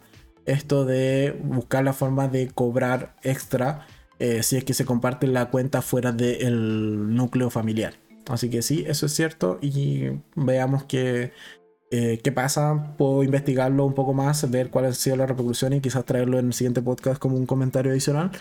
Pero de momento solo sé que sí se ha implementado, que nosotros somos uno de los países afectados y nada más. ¿Qué más? Eh, Ángel dice, en Perú me dicen eh, amigos peruanos que ya comenzaron a cobrar por cuentas compartidas.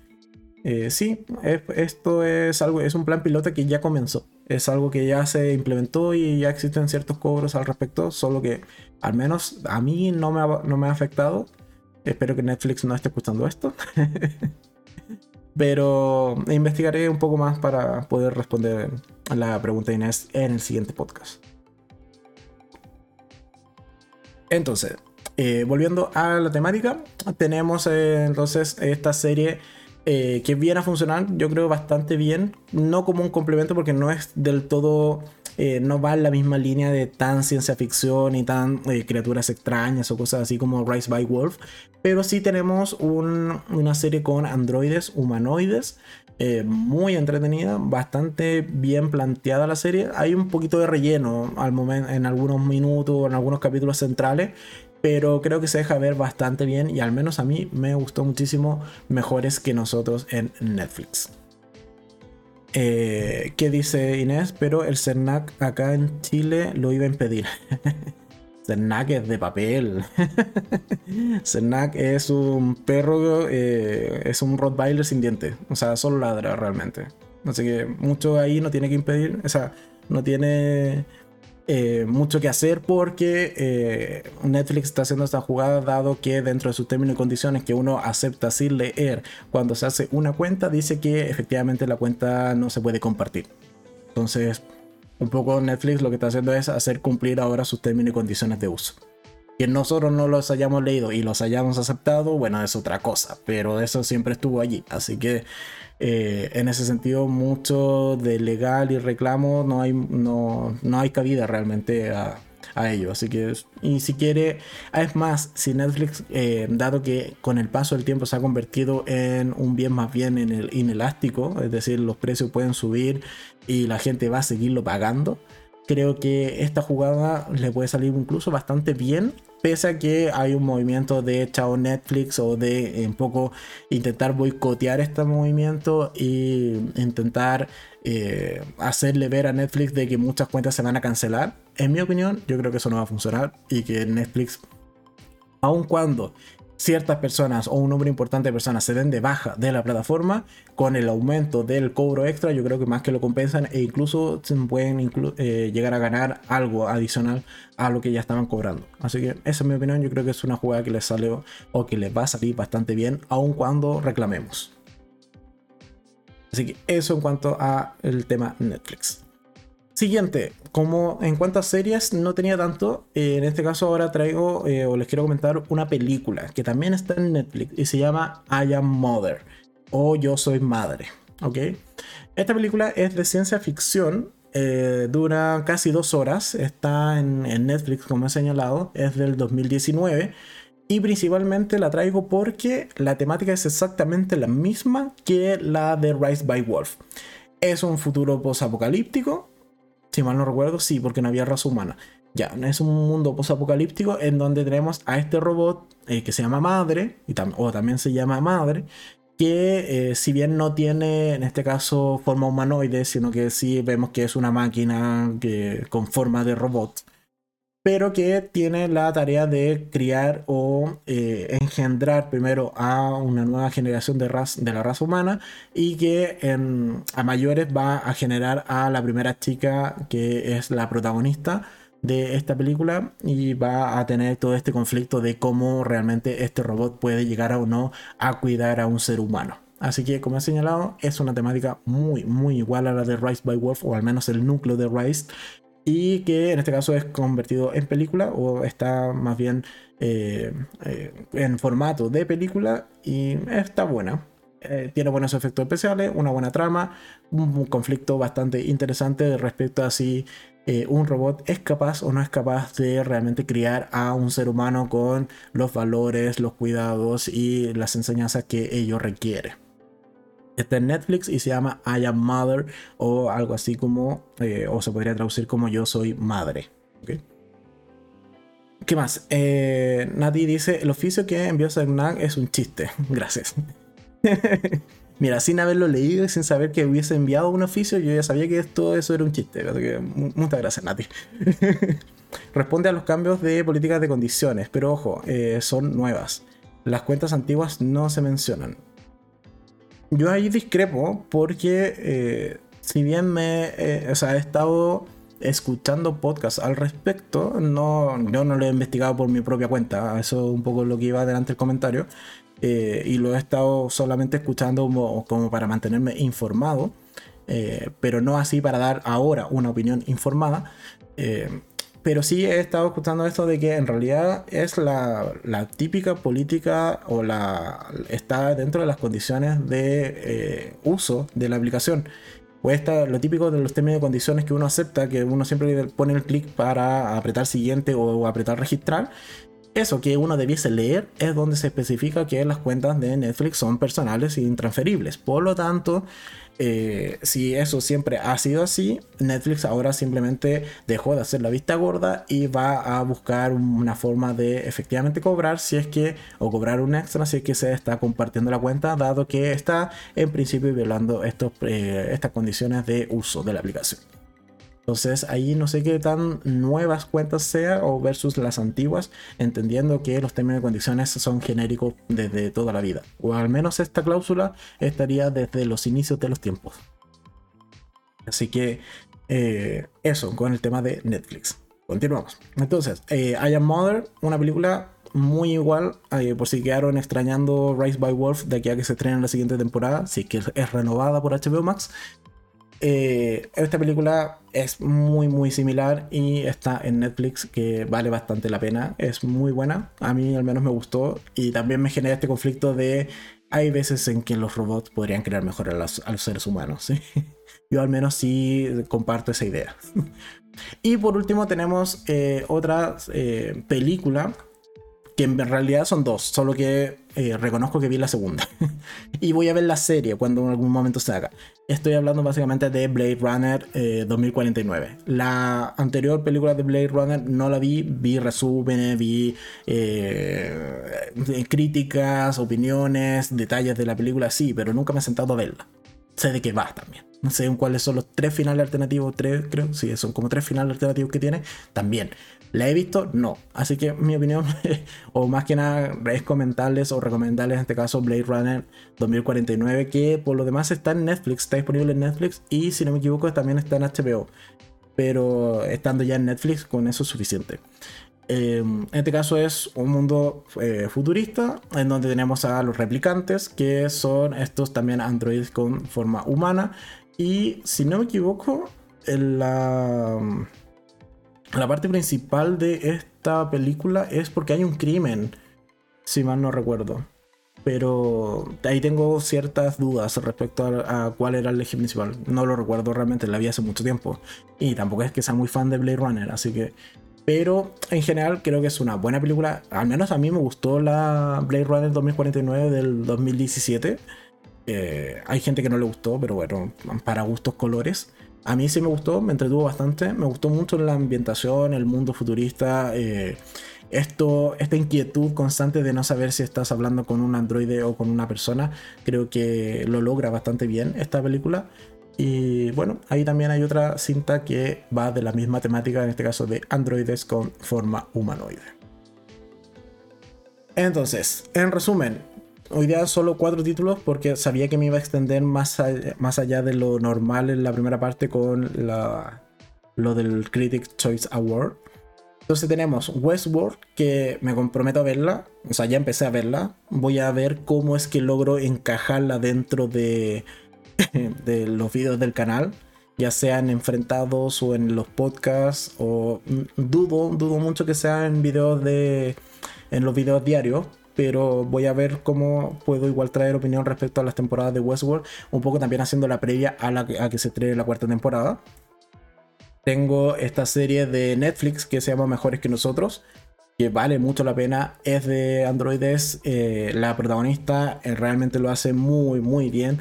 Eh, como androide, o sea, realmente tú la ves y dices como ella es un robot, o sea, y como muchas de mis impresiones de respecto a la serie era, oye, que bien les quedó el maniquí, pero después cuando comprobé que realmente era una actriz fue como, mm, lo hicieron bien, lo hicieron bien, está bien caracterizada y la trama también es interesante. Después tengo película, que en este caso es I Am Mother, que está en Netflix, es de ciencia ficción, en donde también tenemos a un robot que cría eh, una niña, en este caso, hasta que es adolescente, aquí ya pasan varios años, y el conflicto es cuando entra eh, dentro de esta eh, suerte de nave o búnker donde está criada esta niña, o ha sido criada esta niña, entra una última sobreviviente del mundo exterior, que es humana. Entonces ahí está el conflicto de... sigue siguiendo las reglas de esta madre robot o un poco interactúa y comienza a relacionarse más con alguien de su propia especie o es decir otro ser humano. Ese es principalmente el conflicto que tenemos en la película. No diré más para no dar mayores spoilers, pero está muy buena. Está en Netflix, I Am Mother. Y Blade, eh, Blade Runner 2049, que va a tener serie, que la vamos a ver, la vamos a traer al canal. Si es serie semanal, vamos a traer un capítulo por semana en los podcasts. Eh, es también en el futuro. Eh, en este caso, los androides son replicantes, o se llaman replicantes, si mal no recuerdo.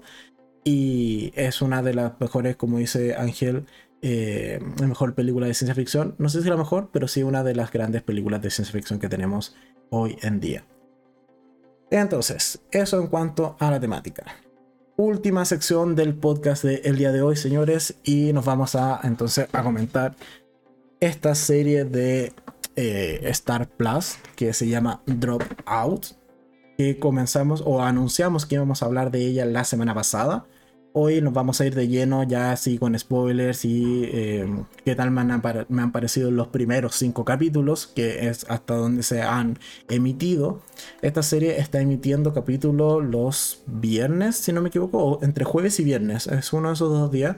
Eh, se emiten por, en este caso, como he señalado, eh, Star Plus, al menos acá en Latinoamérica. Y básicamente nos habla de, en este caso, la protagonista que se tuve un lapsus, perdón. Eh, ahora sí, que es Elizabeth Holmes, eh, dueña o... Eh, sí es dueña realmente, pero también es directora y creadora de la empresa Terranos, que es un caso real, es un caso que existió, esta empresa existió y es eh, un caso bastante bullado porque se generó una estafa en torno a la empresa Terranos en donde pretendían vender una suerte de maquinita que con solo una gota de sangre podía hacer ciertos experimentos o ciertos eh, estudios y pruebas científicas y darte ciertos diagnósticos en cuanto a enfermedades.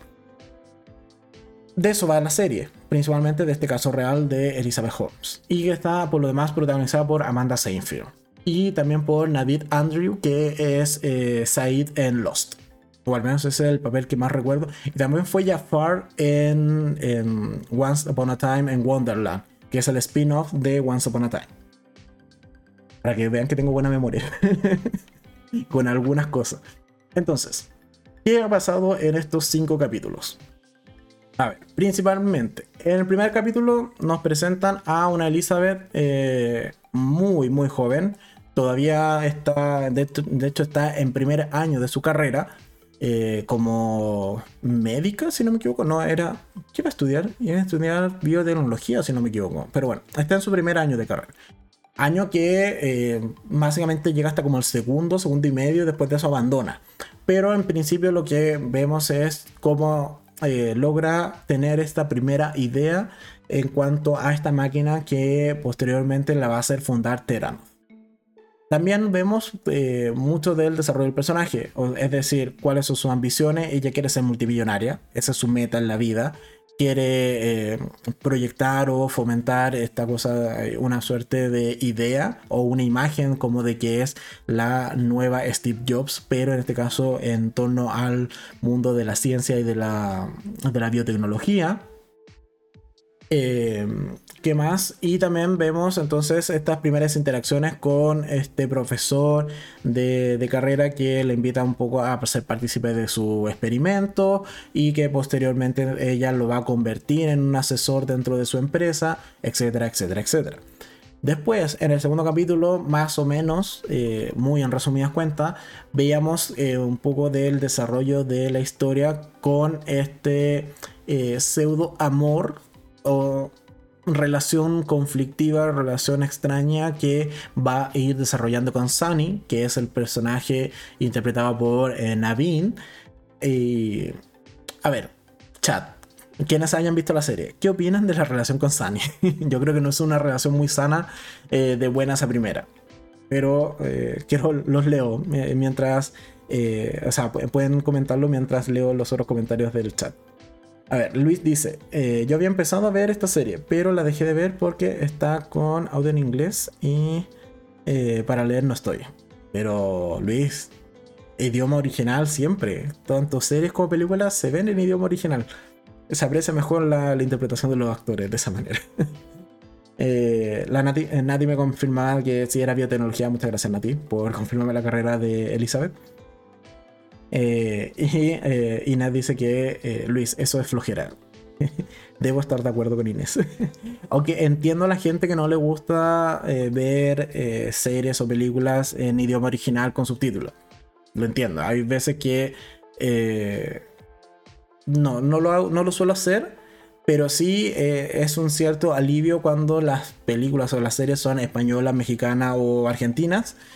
Eh, porque chilena casi no veo, pero eh, cuando son en, español nativo, es un agrado no tener que leer. Eso lo reconozco. Pero trato de no ver las dobladas, así que... Entonces, ya. mi opinión con respecto a la relación con Sunny, que no va a salir bien.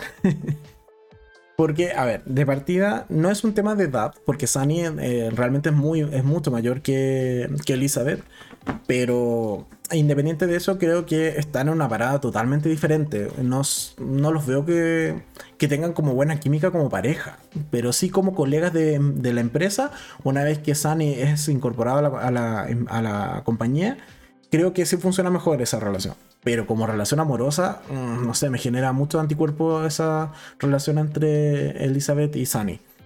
Después, entonces, teníamos que eh, eh, Elizabeth Holmes intenta, o más bien busca la forma de crear esta empresa de Teranos.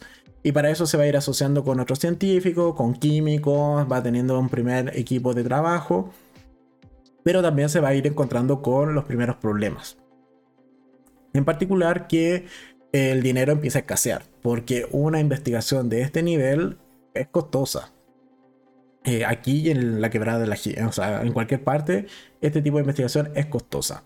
Y eh, otro, otro punto importante que vemos en estos primeros cinco capítulos es la evolución del personaje. Yo creo que eso es algo que me ha gustado mucho en la serie. Como vemos de esta chica inocente, ciertamente inocente, pero eh, muy, muy joven, con muchos sueños, con muchas ganas de realmente formar esta empresa que le vaya bien y cambiar el mundo, a cómo ha ido mutando capítulo tras capítulo a convertirse en una mujer que ahora solo viste de negro. que tiene la voz más ronca. De hecho, el tema de la voz se lo mencionan en, en algún capítulo, de esto de que cambia la voz como para eh, aparentar más eh, sabiduría o que es más madura de lo que debería y que no es solamente una niña caprichosa que quiere formar una empresa multimillonaria. Entonces, eh, me gusta esta evolución de personajes. ¿Por qué? Porque hay instantes, sobre todo incluso llegando al capítulo 5, en donde igual hay, hay vestigios de esta Elizabeth pre-Teranos. es decir, esta Elizabeth que es más infantil, que es más juguetona, si se quiere pero que sabe que al final del día de ella depende de que esta empresa siga adelante, aun cuando sabe que es una mentira, sabe que en realidad este experimento no va a llegar a buen término, o al menos, como le han señalado sus propios colegas o sus propios trabajadores, están a por lo menos 10 años de que esto realmente funcione y tienen el tiempo en contra por la escasez de dinero o el, efectivo o la inversión que hace Sunny que se ha estado acabando y por otro lado, la presión de sacar luego este producto al mercado, saltándose incluso ciertas regulaciones eh, que son importantes, dado que es un producto que interactúa con la salud de las personas, pero intentando saltarse esas regulaciones con tal de eh, poder inyectar nuevo capital a la empresa, en este caso a través de las ventas o de la prestación del servicio. Ok, ¿qué más? Luis dice, lo que pasa es que uno se pierde muchas escenas eh, buenas por leer. ya, sí, puede pasar. Puede pasar que a veces uno pone más atención en, las escenas. O sea, perdón, en los subtítulos que es lo que está ocurriendo en las escenas. Eh, Nati dice, vengo con spoilers. Hay un documental en HBO eh, de Inventor. Sí, de hecho, esta historia es conocida, o sea, hay libros, hay documentales al respecto y ahora es que, eh, en este caso, Star Plus ha hecho una serie. Eh, eh, entonces sí, material hay. Incluso, o sea, si uno investiga, o sea, coloca en Google Elizabeth Holmes, te sale el caso y te sale la resolución del caso. Entonces, el, el mismo Internet es un spoiler en este caso de la serie. que es el de perfecto o es la falla que tienen las series basadas en hechos reales. Después, Ángel dice, eh, yo antes solo veía eh, doblaje y ahora la mayoría las veo en su idioma original. Y pareciera que no, pero cambia mucho. Sí, y me pasa eso. Eh, hay veces en que me ha ocurrido que veo un capítulo o veo una, película en idioma original y después la otra persona o eh, justo me la topo en, doblaje.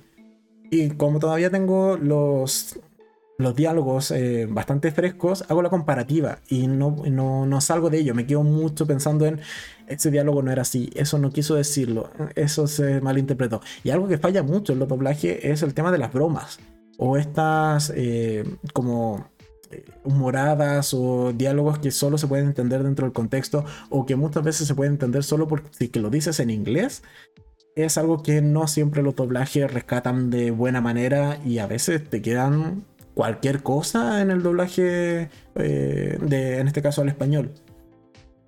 ¿Vale? Eh, ¿Qué más? Nati dice, eh, Amanda Seinfeld se empapó completamente de Elizabeth. Es increíble el parecido y los gestos. me voy me voy Silicon Valley. sí, yo también destaco muchísimo eso. El, el cómo, en este caso, Amanda Seinfeld se ha metido en el personaje me gusta mucho. Y es un poco lo que señalaba con el desarrollo del mismo, del mismo personaje. O sea, en solo cinco capítulos hemos visto un crecimiento gigante. Porque hay capítulos que se saltan a veces meses entre una escena y otra, o los capítulos en sí mismos están saltados entre uno y otro. Y con solo la forma de caminar, la forma de moverse o de hablar, de, en este caso de Elizabeth, tú sabes que es una Elizabeth más madura o que está más metida en el hoyo de la escena anterior, por así decirlo. Y eso es algo que me gusta mucho. La interpretación de Amanda Seinfeld realmente está llevándose un notable en lo que lleva de estos cinco capítulos. Y entonces, en el último episodio, ¿qué fue lo que ocurrió? principalmente han, eh, estamos ante las... Eh, estamos a puertas de la catástrofe, en mi opinión. Porque han logrado el acuerdo con esta distribuidora de, eh, para el producto en, tiendas de... que es una suerte como de farmacia, por lo que entiendo. Por lo tanto, han logrado este acuerdo, se va a distribuir finalmente el producto, pero producto que es falso. Y eso es algo que no se ha comentado realmente o que el público hasta ese minuto no sabe. ¿Por qué es falso? Porque tomaron una máquina que sí hace el examen como corresponde, pero que es gigante y un poco hicieron ingeniería inversa y viendo qué cosas funcionaban y qué cosas no. Y algo que me parece interesante de esta serie es que mencionan que ahí desconozco ya, o sea, tiendo a pensar de que sí es cierto, pero eh, desconozco si realmente ese fue el problema real o, cuál era el fallo real. Y es el hecho de que con solo una gota de sangre no es capaz de replicar todos los exámenes que en teoría debiese hacer la maquinita, porque es muy poca sangre. Entonces, claro, si eso es el motivo, me hace sentido de que la máquina fallara y que por eso las otras sí funcionan.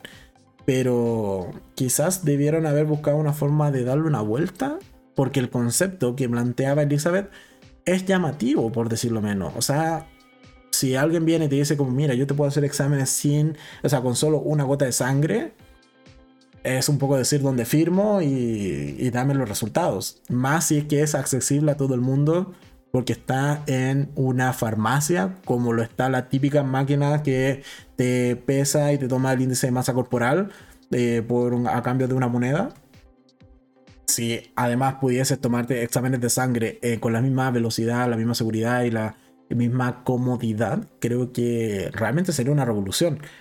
Pero la máquina falló. Sabemos que falló y lo que vamos a ver en los siguientes capítulos es ese desastre de cuando la máquina falle y de cuando la empresa realmente termine eh, saliendo a la luz toda la estafa que realmente es. Eh, ¿Qué más? Ángel dice, los doblajes también hacen ver muy diferente a los personajes cuando aciertan es bueno. pero cuando erran y eh, conocías la voz original, no quieres volver a ver los doblajes. Eh, a mí algo que me pasa con los doblajes es que la mayoría de los doblajes latinos siempre escuchas o a Goku o Vegeta. Entonces es como, mm, pucha, ese personaje no, no me gusta con la voz de Goku. Corre, me pasa eso constantemente. Yo esa voz no la cambio, pero en las películas con otros actores, no sé, un Ryan Reynolds, por ejemplo, con la voz de Goku, ah, no, no, no, no, me gusta, no, me genera un rechazo. Entonces, eh, en cuanto a The Dropout, ¿va bien la serie? Sí, me ha gustado también. Eh, espero con cierta ansia el desastre que va a ser los siguientes capítulos. Sí, totalmente. Eh, espero ver a, a esta Elizabeth Holmes realmente destruida y llorando por su empresa. Sí, yo creo que lo vamos a ver. Y espero ese, esa, una gran interpretación por parte de Amanda Seinfeld que de momento en cinco capítulos lo ha hecho bastante, bastante bien. Así que por ahora va llevando buena calificación de Dropout, en este caso en Star Plus, en sus cinco capítulos emitidos. La próxima semana comentamos ya en detalle el 6 y qué tal o qué desastre ocurrió en ese capítulo, dado que ahora la maquinita sí ha salido al mercado o al menos va a comenzar a prestar sus servicios. Y finalmente la, hemos llegado a la última sección del podcast del el día de hoy, que es comentar el final, último capítulo, capítulo número 8 de Rise by Wolf, que se estrenó en la semana y deja muchos cabos sueltos. la primera opinión deja muchos cabos sueltos. Segunda opinión rápida, eh, me esperaba un enfrentamiento más largo. Habíamos, yo había pronosticado de 3 a 5 minutos en el, ¿cómo se llama? En el podcast anterior, entre madre y número 7. Al final terminó siendo como de un minuto, minuto y medio más o menos el enfrentamiento. Así que me subo a poco, sí. Me esperaba más. Y algo que también me molestó de esa escena, ya para entrar al, pelambre, o entrar de, de lleno con los detalles, me molestó el CGI o sea, habían logrado que la serpiente o el número 7 eh, se viese creíble, se viese realista durante toda la serie. Pero en el momento donde tiene que brillar, donde se tiene que enfrentar a su madre, decía cualquier cosa. Parecía, o sea, tenía esta textura de eh, personajes de videojuego y no me gustó, no me gustó para nada. Lo perdoné porque me esperé que, no sé, combatiesen, tuviesen un par de golpes por aquí, por allá, un, por último un par de empujones. Pero no fue el caso. Y simplemente madre se lo cargó, así como, oye, yo aquí mando y adiós, muy buena la culebra. Pero bueno, son detalles, así que vamos leyendo comentarios generales. A ver, Nati dice, decepcionante el final. perdón, decepcionada del final. Todavía muchas preguntas pendientes. Estoy de acuerdo. Creo que el principal fallo, como lo comentaba ayer en el video de, de mi opinión sin spoilers, el principal fallo de la temporada es que tuvo demasiadas, demasiadas subtramas. Y aun cuando algunas se las cargaron de un plumazo, como la, subtrama de eh, Marcus y todo este séquito eh, rebelde que se lo cargan eh, la robot niña, se lo carga en unos 10 minutos, o sea, los mata todo, y yo creo que era una buena solución. Hay demasiadas preguntas sin responder. ¿Qué son esas? qué, de partida, en esa misma escena, ¿qué era esa criatura que estaba dentro de la cueva? Y, ni siquiera estaba en el fondo de, ese agujero circular donde bajaba la. La. la ¿Cómo se llama esta cosa? La, la jaula donde se metía Marcus. Sino que estaba a mitad de camino. ¿Qué era esa cosa? ¿Es lo mismo que las criaturas que están en el mar? Me parecería que no. Aunque también tienen como la misma forma, pero puede que sea la forma que adoptan los seres vivos de ese planeta. Sí, también podría ser. Porque incluso eh, número 7 también tiene como estos rasgos más bien reptilianos. Entonces, por ejemplo, ¿qué pasa con esa cosa? ¿Qué pasa con Marcus al final del capítulo? ¿De dónde sale esta supuesta deidad? ¿Es por haber entrado en contacto con los ojos de madre? Y si es así, cualquier humano que se le ocurra tragarse los ojos de un nigromante obtiene los mismos poderes que Marcus si es que muere. No lo sabemos. O es por el ritual que hicieron con Marcus en el árbol no se sabe. eh, al menos respondieron, vamos por el otro lado, qué es lo que pasó con su. Y creo que es demasiado literal y explícito el cómo se transforma una persona X, no la misma su, pero una persona que entra en contacto con las semillas, cómo se transforma en arbolito. Creo que fue bastante brutal y que quizás los niños no debieron haberlo visto. Eh, ¿Qué más? Eh, ¿Qué pasa con Grandmother, por ejemplo? ¿Hay más como ella? ¿Por qué estaba allí? ¿Desde cuándo está allí?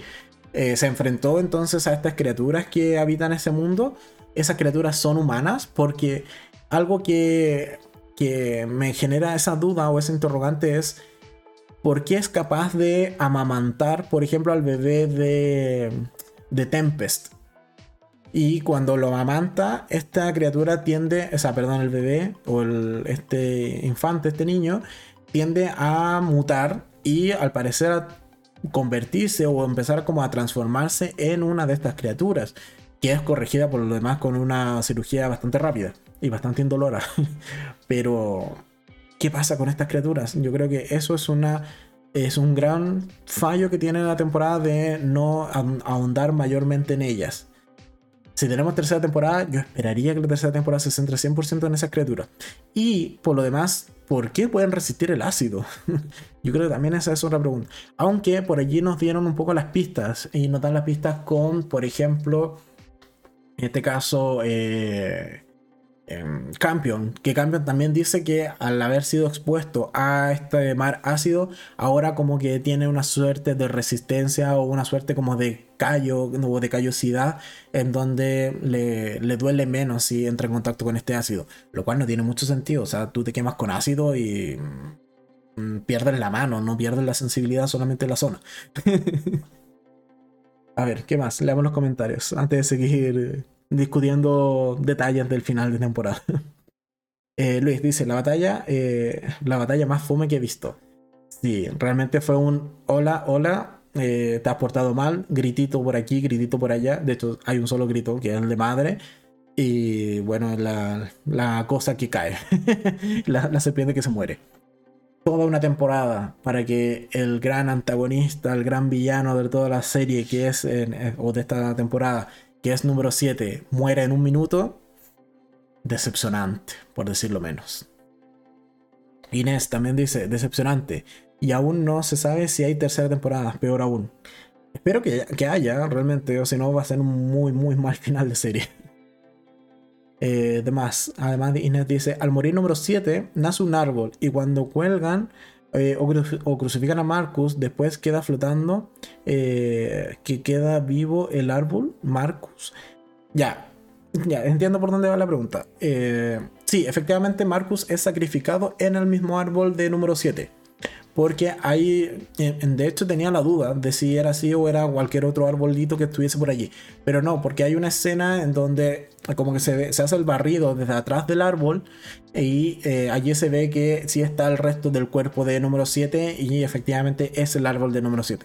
Algo que me quedó la duda sí era que yo tendía a pensar de que el árbol sí había salido completo, o sea, con ramas, flores y etcétera pero eh, me generó después la duda al verlo solamente como el tronco del árbol.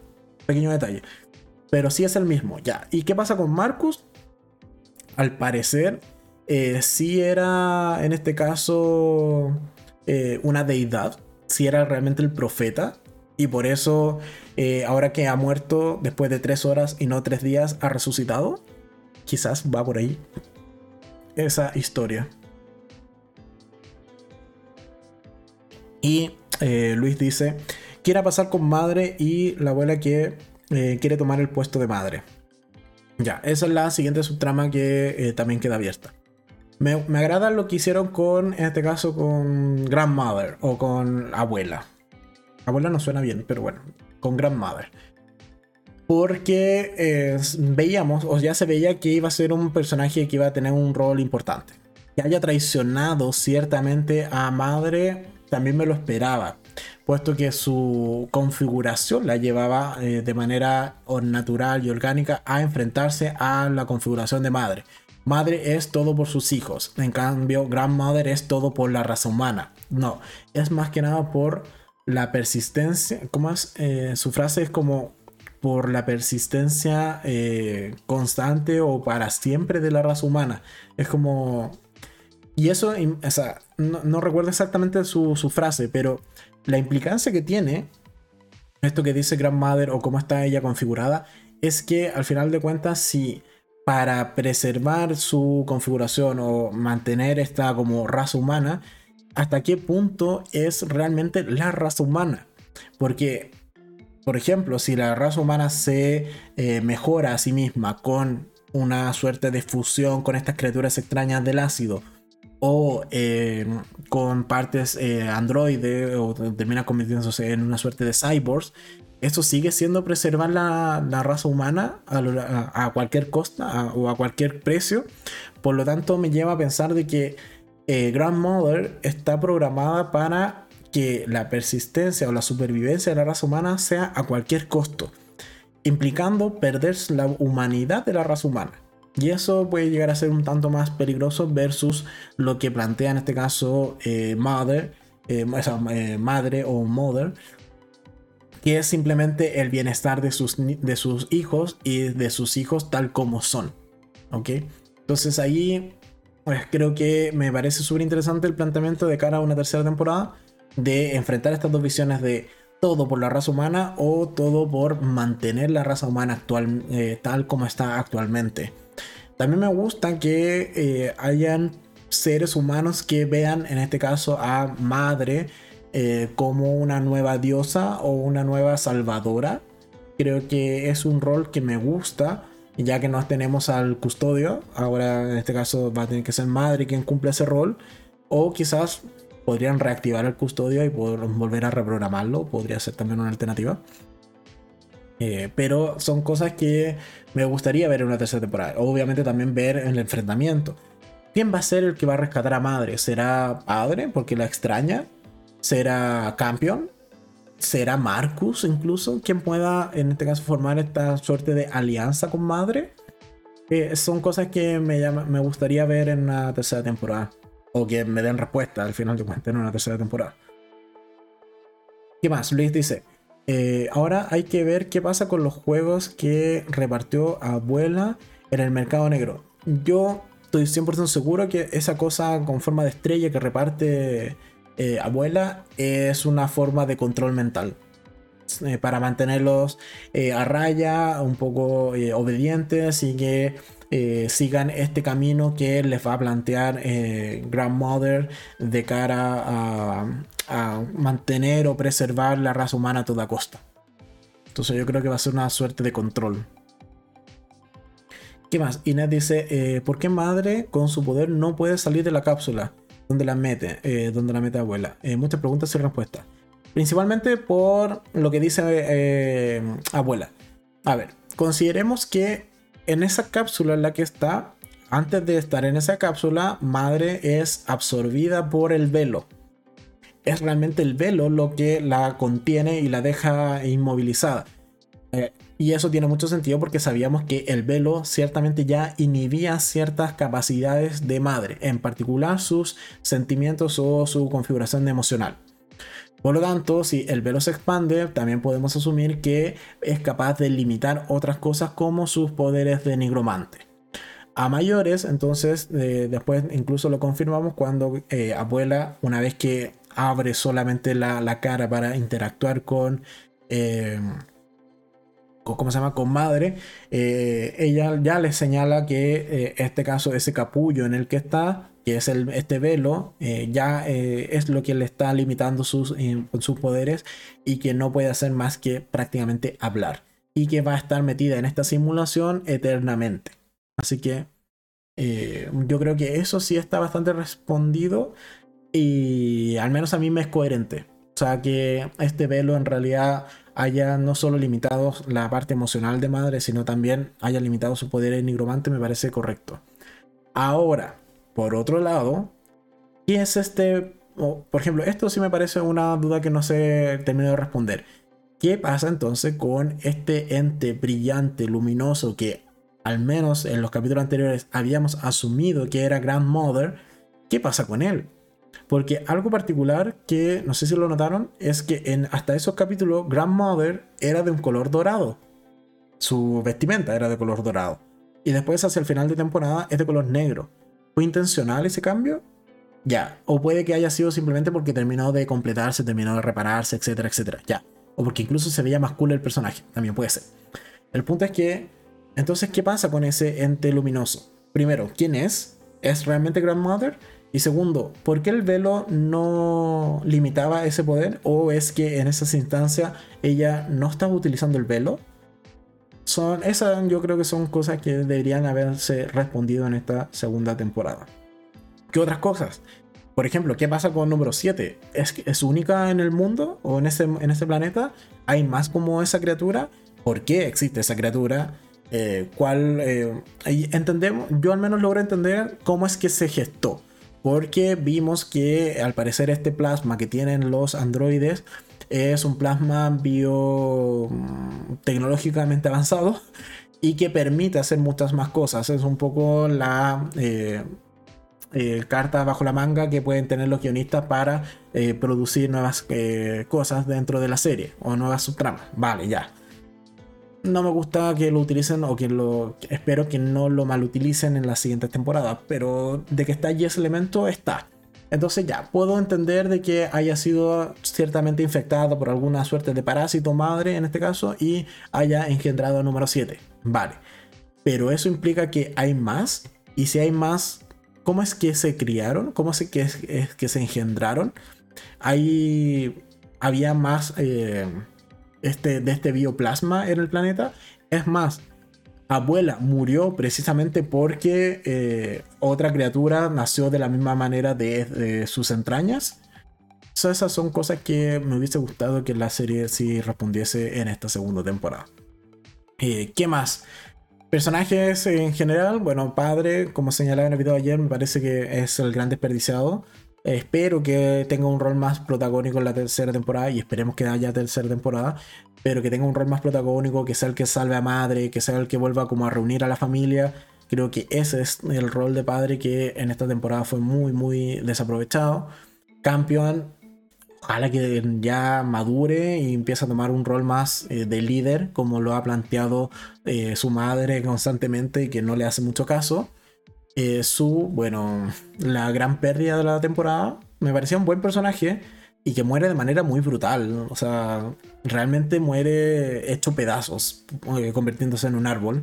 Aun cuando no vemos cómo ella lo se transforma, pero vemos un ejemplo y eh, de manera muy, muy explícita. Eh, Tempest, vale. Esperemos que dejen de joder con el hijo y que el hijo ya no tenga más mutaciones porque salvo que me desarrollen esa trama y que utilicen al hijo como motor para desarrollar esa subtrama con las criaturas que viven en el mar, ok, pero si no, ah, por favor dejen a Tempest a un lado y dejen a Paul y a Holly también a un lado. Hunter mm, también se me, se me decanta como candidato a posiblemente ser quien rescate a madre. Porque dentro de los niños, eh, salvo Campion, eh, creo que Hunter es el único que mm, ciertamente simpatiza con los androides. No es que le caigan bien o no es que ame realmente a madre, pero simpatiza al menos con ella. Eh, después, ¿qué más? Marcus. Un desastre realmente la temporada. Marcus es el personaje que yo constantemente sentía que no sabían qué hacer con él. Y ahora le dieron un rol demasiado, demasiado importante que a ver cómo lo explican en una tercera temporada esto de que de la nada ahora sea un Mesías o sea un tipo que es capaz de revivir de la muerte. A ver cómo lo trabajan en una tercera temporada para que sea coherente dentro de la serie. A ver, antes de seguir, eh, Luis dice, lo bueno de este capítulo, Paul no aparece tanto en escena. Totalmente de acuerdo contigo, Luis. Eso es lo mejor del capítulo, que Paul, al fin, ese niño psicópata que quería ver a la gente convertida en arbolitos, lo han dejado de lado. Eso yo también lo agradezco del capítulo. Y que Holly también no aparece tanto. Eso también es un punto importante. Eh, ¿Qué más? Ángel dice, muy buen podcast, me tengo que ir. Eh, saludos a todos, bye. Muchas gracias Ángel por estar en el podcast. Nos vemos la próxima semana o en los capítulos de que ya están en el canal o los próximos que vendrán. Así que nos vemos, mi buen amigo Ángel. Eh, ¿Qué más? Inés dice, eh, ahora, ¿por qué estando en la zona tropical empieza a nevar? ¿Cuándo empieza a nevar? Empieza a nevar. ¿Cuándo empieza a nevar? ¿Hacia el final de temporada? No recuerdo que esté nevando. Me, me pillaste. Yo entiendo que no, no es un nevado. O lo dices como por esta zona donde está Marcus. Ciertamente no me lo cuestioné. Quizás de manera natural asumí que no era una, una nevazón, sino que era ceniza de la muerte de, de número 7. Pero si era nieve, buena pregunta. Pero quizás puede ser que tenga eh, distintos tipos de, de, ¿cómo se llama? de clima el, planeta o que vayan cambiando de estación. Algo que sí me llama la atención es que cuando está combatiendo, o creo que fue antes, una escena antes, número 7, o en que interactúa, es una escena con número 7, es que en el cielo se ve como si hubiesen unos hexágonos, como si hubiese un domo o una cúpula en el techo, o sea, como en el cielo de este planeta. Y eso me llamó mucho la atención, porque me hace evidente, o sea, de manera inmediata cuestionarme, ¿es esto real? ¿Es una simulación? ¿O están dentro de eh, un domo y es todo falso? Eso me generó mucho ruido, ese pequeño detalle. Eh, ¿Qué más? Inés dice, en el último capítulo está nevando. Mira, lo pasé totalmente desapercibido ese detalle. No, no lo tengo, no lo, no lo retuve, el que estuviese nevando. Eh, ¿Qué más? Luis dice, si empieza a nevar y baja la temperatura.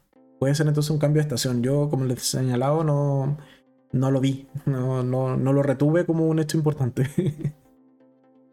¿Qué más? Eh, bueno, ya hablamos de Marcus. Espero que, den una buena explicación porque ya teníamos un Marcus que sobrevivía a muchas cosas porque tenía los ojos de, de madre en su interior, pero ahora que no los tiene, no sé cuál va a ser realmente la explicación para que haya revivido y que además flote o vuele, o como quieras llamarle. ¿Qué más? Eh, a ver. Eh, Nati dice, era nieve. Ya, recuerden que comienza a repartir ropa abrigador. ¿Verdad? Ya, ya, sí, ya. Con la ropa, un buen punto. Sí, se me acuerdo que reparten ropa. Y Madre explica eso, eh, que dañó el campo energético e hizo que cambiara el clima. Ah, buen punto, vale. Y Luis dice, eh, y de hecho abuela encierra a los niños con el famoso jueguito. Vale. Sí, pues, entonces puede ser esta escena que les, que he señalado que me generó mucha duda, donde se ven como esta suerte como de hexágonos en el cielo. Eh, que quizás, como dice Nati, fue allí que se dañó alguna parte de, de tecnología que quizás mantenía constante el clima dentro de esta zona tropical o zona ecuatorial puede que vaya por allí. ¿Qué más tenemos? Eh, bueno, Grandmother, que ya es. Me gusta mucho el personaje, me parece súper intrigante, súper interesante. Eh, sobre todo también porque lleva más tiempo en el planeta y nos puede mostrar o contar cosas del pasado del planeta que creo que pueden ser interesantes para eh, el desarrollo de una siguiente temporada. Así que me gustaría ver más de Grandmother en la siguiente entrega. Y eh, finalmente la protagonista, Mother, creo que esperemos tenga eh, un mejor desarrollo. No, o sea, mira, de que va a salir, eh, va, va, a despertar o va a salir de la cápsula, lo va a hacer. De que va a salir cabreada, también de espero que no vuelvan a nerfearla, o es decir, no vuelvan a quitarle los ojos o sus poderes, porque ya de nuevo esa subtrama de oh, soy un pobre androide indefenso, eh, creo que está desgastada. Así que esperaría que eh, ella se despierte con, eh, por decirlo menos, un tanto cabreada de que la hayan metido en una simulación por no sé cuánto tiempo hasta que lo logren sacar y veamos un enfrentamiento como corresponde entre un nigromante y una grandmother que brilla. Como Edward Cullen en Crepúsculo, ella brilla con el sol.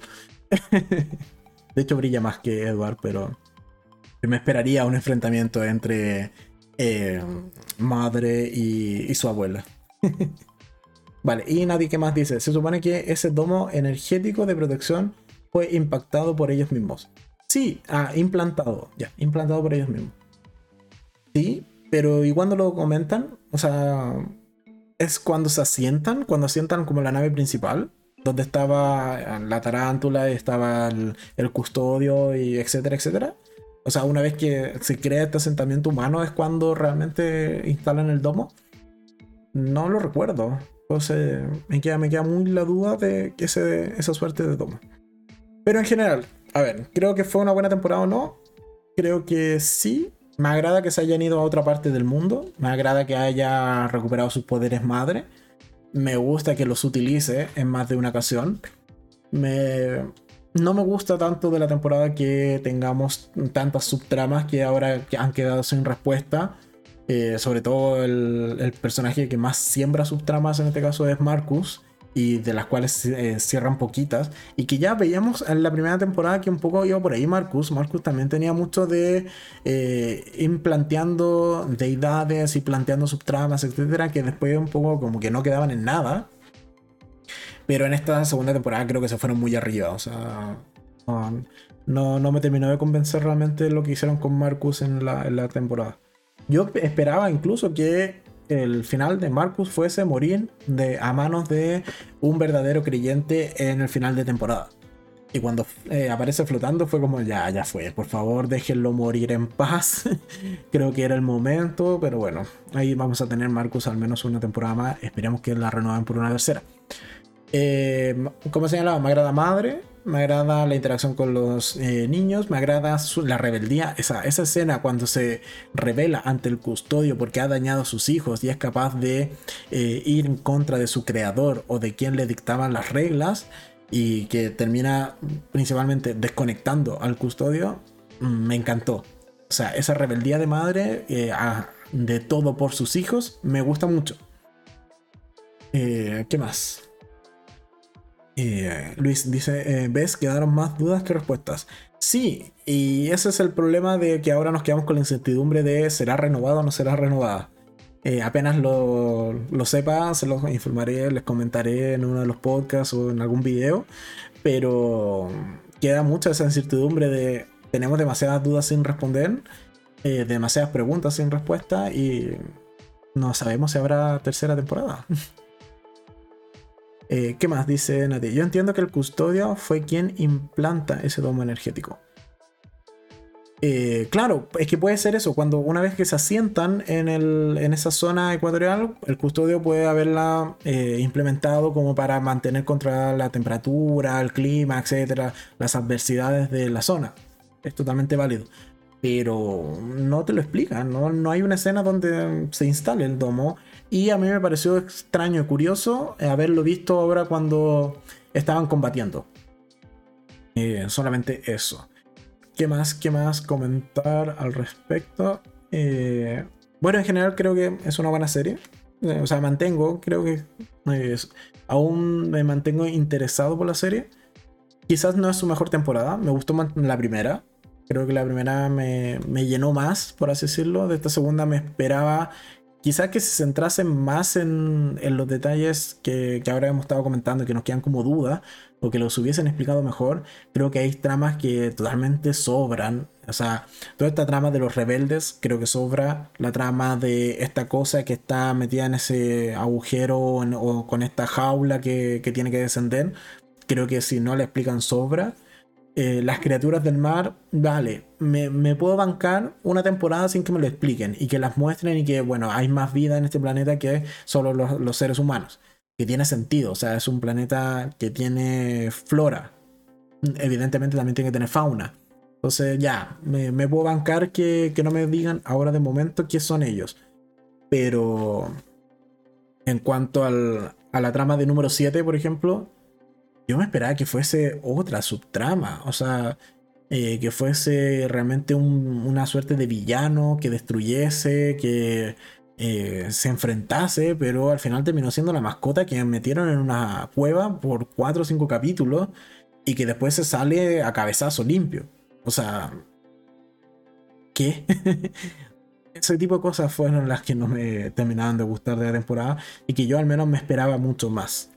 Así que si llega a tener tercera temporada, creo que voy a ser mucho más crítico y mucho más. Eh, a ver una tercera temporada con la expectativa más baja. Pero sabiendo que igual es una serie que tiene mucho potencial, que tiene mucha, eh, muchas cosas que aportar. Pero que si vuelve a, tener el mismo ritmo, nivel y desorden en cuanto a subtramas que tuvo la segunda temporada, quizás la tercera se termine de caer en picada. Y es algo que me puede llegar a preocupar. Así que eso es mi opinión en general de eh, la, eh, o más bien del capítulo final de Rise by Wolf. Decepcionante el combate. Eh, interesante el planteamiento de enfrentar a Grandmother y a Mother en, una siguiente temporada. me gusta que hayan personajes humanos que estén viendo a eh, madre como una nueva deidad y que se puedan alinear o eh, poner dentro de sus filas en una eventual eh, guerra civil, por, por, ejemplo, entre estas dos androides en una siguiente temporada. me parece interesante que quizás vaya por allí. Me gusta que en el último capítulo no haya salido tanto Paul y no haya salido tanto Holly. Voy a seguir jodiendo con esos dos personajes que me cargan. y en general eso me decepcionó, sí, me esperaba al menos un minutito y medio más de combate entre número 7 y su madre, pero bueno, al parecer los efectos especiales no fueron eh, lo suficientes para darnos más minutos en pantalla. vale, ¿qué más? Inés dice, eh, se supone que el árbol era malo, ¿qué pasó con los frutos? Ya, es muy buen punto. Esa es otra pregunta que no tiene respuesta. De qué le pasa entonces a la gente que comía la fruta. O sea, ¿podían entonces simplemente comer la fruta? Y a diferencia de Paul, que esperaba que se convirtieran en árboles y muriesen, eh, es muy psycho ese niño, lo, he señalado ya. Pero entonces no pasaba nada y era solo una planta más. ¿Cuál es la relación? Porque eh, en teoría existe toda esta relación entre las criaturas que son serpientes o como número 7 y el árbol y el fruto. Porque veíamos que número 7 se alteraba cuando intentaron abrir la cajita de donde tenían la semilla. Por lo tanto, hay una relación entre estos dos elementos que no ha sido explicado totalmente. Ah, y eh, de nuevo vuelvo a la pregunta de, ¿habrán más eh, criaturas como número 7 en este mundo? ¿Estarán por, como dice Nati, quizás el custodio plantó el domo precisamente para mantenerlas alejadas de esta de esta civilización, de este asentamiento humano a este tipo de criaturas. ¿Y por qué no lo hizo entonces Cojón? Me vuelvo a responder, me auto la pregunta. ¿Y por qué entonces no lo hizo también con las criaturas del mar? Porque de momento ni siquiera hemos visto que se puedan pescar o comer aunque tienen forma humanoide y dan luces de que quizás son humanos transformados, así que como que comérselos tampoco es una muy buena alternativa. Pero bueno, son cosas que debiesen responder una siguiente temporada de esta serie. Después, eh, ya para ir cerrando los últimos comentarios, Nati dice, eh, mucho capítulo de relleno. Ya no me gustó nada esta temporada. Tiene historias y personajes buenos, pero trataron de abarcar demasiado. Sí, totalmente de acuerdo. Intentaron abarcar demasiado. Creo que si la historia se hubiese centrado más bien en eh, el conflicto que ya veíamos en la primera temporada, pero mejor desarrollado, es decir, ateos versus creyentes, que por ejemplo, así tal cual como eh, apareció este asentamiento de, de ateos y que desde donde se desarrolla esta nueva temporada, y quizás hubiese aparecido o, una prisión o una nave prisión o personajes random de otras eh, eh, de otros sobrevivientes que sean de los creyentes y que se enfrentasen acá en como he señalado una suerte de guerra civil por en este caso el control de número 7 por ejemplo o el control de ahora este nuevo androide Creo que ese es el core de esta serie, es el enfrentamiento entre creyentes y no creyentes. Y en esta temporada mm, se dejó bastante de lado. ¿Qué más? Inés dice, pero madre les quita los frutos a todos. ¿Por qué? No, no se los quita a todos. De hecho, la única que no come de ese fruto es la niña pequeña. Que creo que no come. O salvo que ya le haya dado un bocado y después se lo quitaron. Pero tiendo a pensar de que es la única que no comió realmente y que mira, si la, hay tercera temporada, pasa un año, esa niña va a estar más grandecita, quizás sí le den un rol más protagónico o al menos un par de líneas de diálogo y aprovechando de que ahora ya está más grande y quizás sí desarrollen qué pasó eh, con los que sí comieron este fruto versus ella que al parecer no comió. Eh, ¿Qué más? Y encuentra otro cubo que eh, le quita abuela. Sí, totalmente. Encuentran otro cubo. Y de nuevo, entonces hay más cubos. Y si hay más cubos, ¿quién los plantó allí? ¿Por qué están repartidos en ese mundo?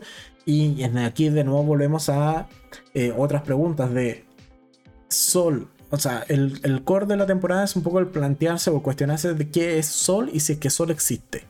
Esta deidad, si es que existe o no.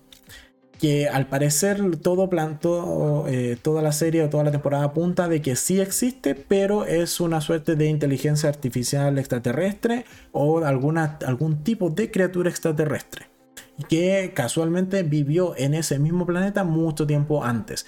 ¿Por qué? Porque si no, no estaría en la cueva donde está Marcos en los primeros capítulos, no estaría grabado en una pared un, un, cosa, eh, el símbolo del sol eh, en gigante en, esa pared que estaba dentro de la cueva.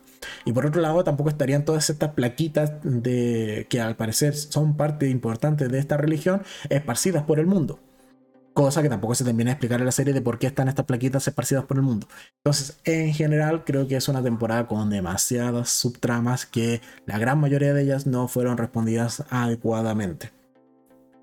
Incluso de estas subtramas, una que no me gustó que hayan cerrado o terminado fue precisamente la de eh, o la, el androide niña, porque se lo dice madre, o sea, o no, creo que se lo dice gran madre eh, le dice a Marco, a, a Campion, en realidad los androides no mueren, se pueden reparar. Y tiene todo el sentido. Padre ha muerto como tres veces en esta serie de, 10, de 20 capítulos. O sea, ¿por qué no pueden reparar entonces este androide? No es que llegó al punto en donde se fisuró su núcleo y se volvió radioactivo. Que vaya un androide entonces a repararlo. Y si es que es importante o si es que en este caso eh, eh, ciertamente ha generado un sentimiento en cambio. Manda a, tu padre androide a reparar a, tu amada robot. Entonces, esa, por ejemplo, su trama no me gustó que lo hubiesen cortado. Yo creo que si ya tenemos androides que pueden revivir una y mil veces, ¿por qué no poder hacerlo con... Es más, de nuevo, al inicio de la temporada teníamos unos huesos. unos huesos que con un poco de eh, plasma de estos androides se convierte en Grandmother. Y me van a decir que no son capaces de reparar al androide que está completo, solamente ahí está medio eh, averiado. En serio, no se puede reparar eso versus reparar algo desde un esqueleto. y que además era casi un fósil. Pero bueno, son cosas que tienen, o pequeños detalles que tiene esta segunda temporada. Que como he señalado, espero ciertamente que si la renueven para una tercera temporada y que allí obtengamos respuestas a todas estas preguntas. Eh, ya para ir cerrando esta, este capítulo de hoy, que quizás salió más larguito de lo que me esperaba, recordarles que la próxima semana tenemos eh, podcast, eh, si todo sale bien y no tengo problemas con internet, vamos a tener podcast de, de ¿cómo se llama? De Dropout del capítulo 6 Capítulo 6, sí, capítulo 6. Y también del primer capítulo de, eh, de Halo. Que se estrena en Paramount Plus el miércoles, si no me equivoco, el 23, si no me equivoco, se estrenaba el primer capítulo de la serie de Halo. Y también la vamos a estar comentando acá en el podcast. Así que eh, eso es lo que se viene para los siguientes capítulos del podcast.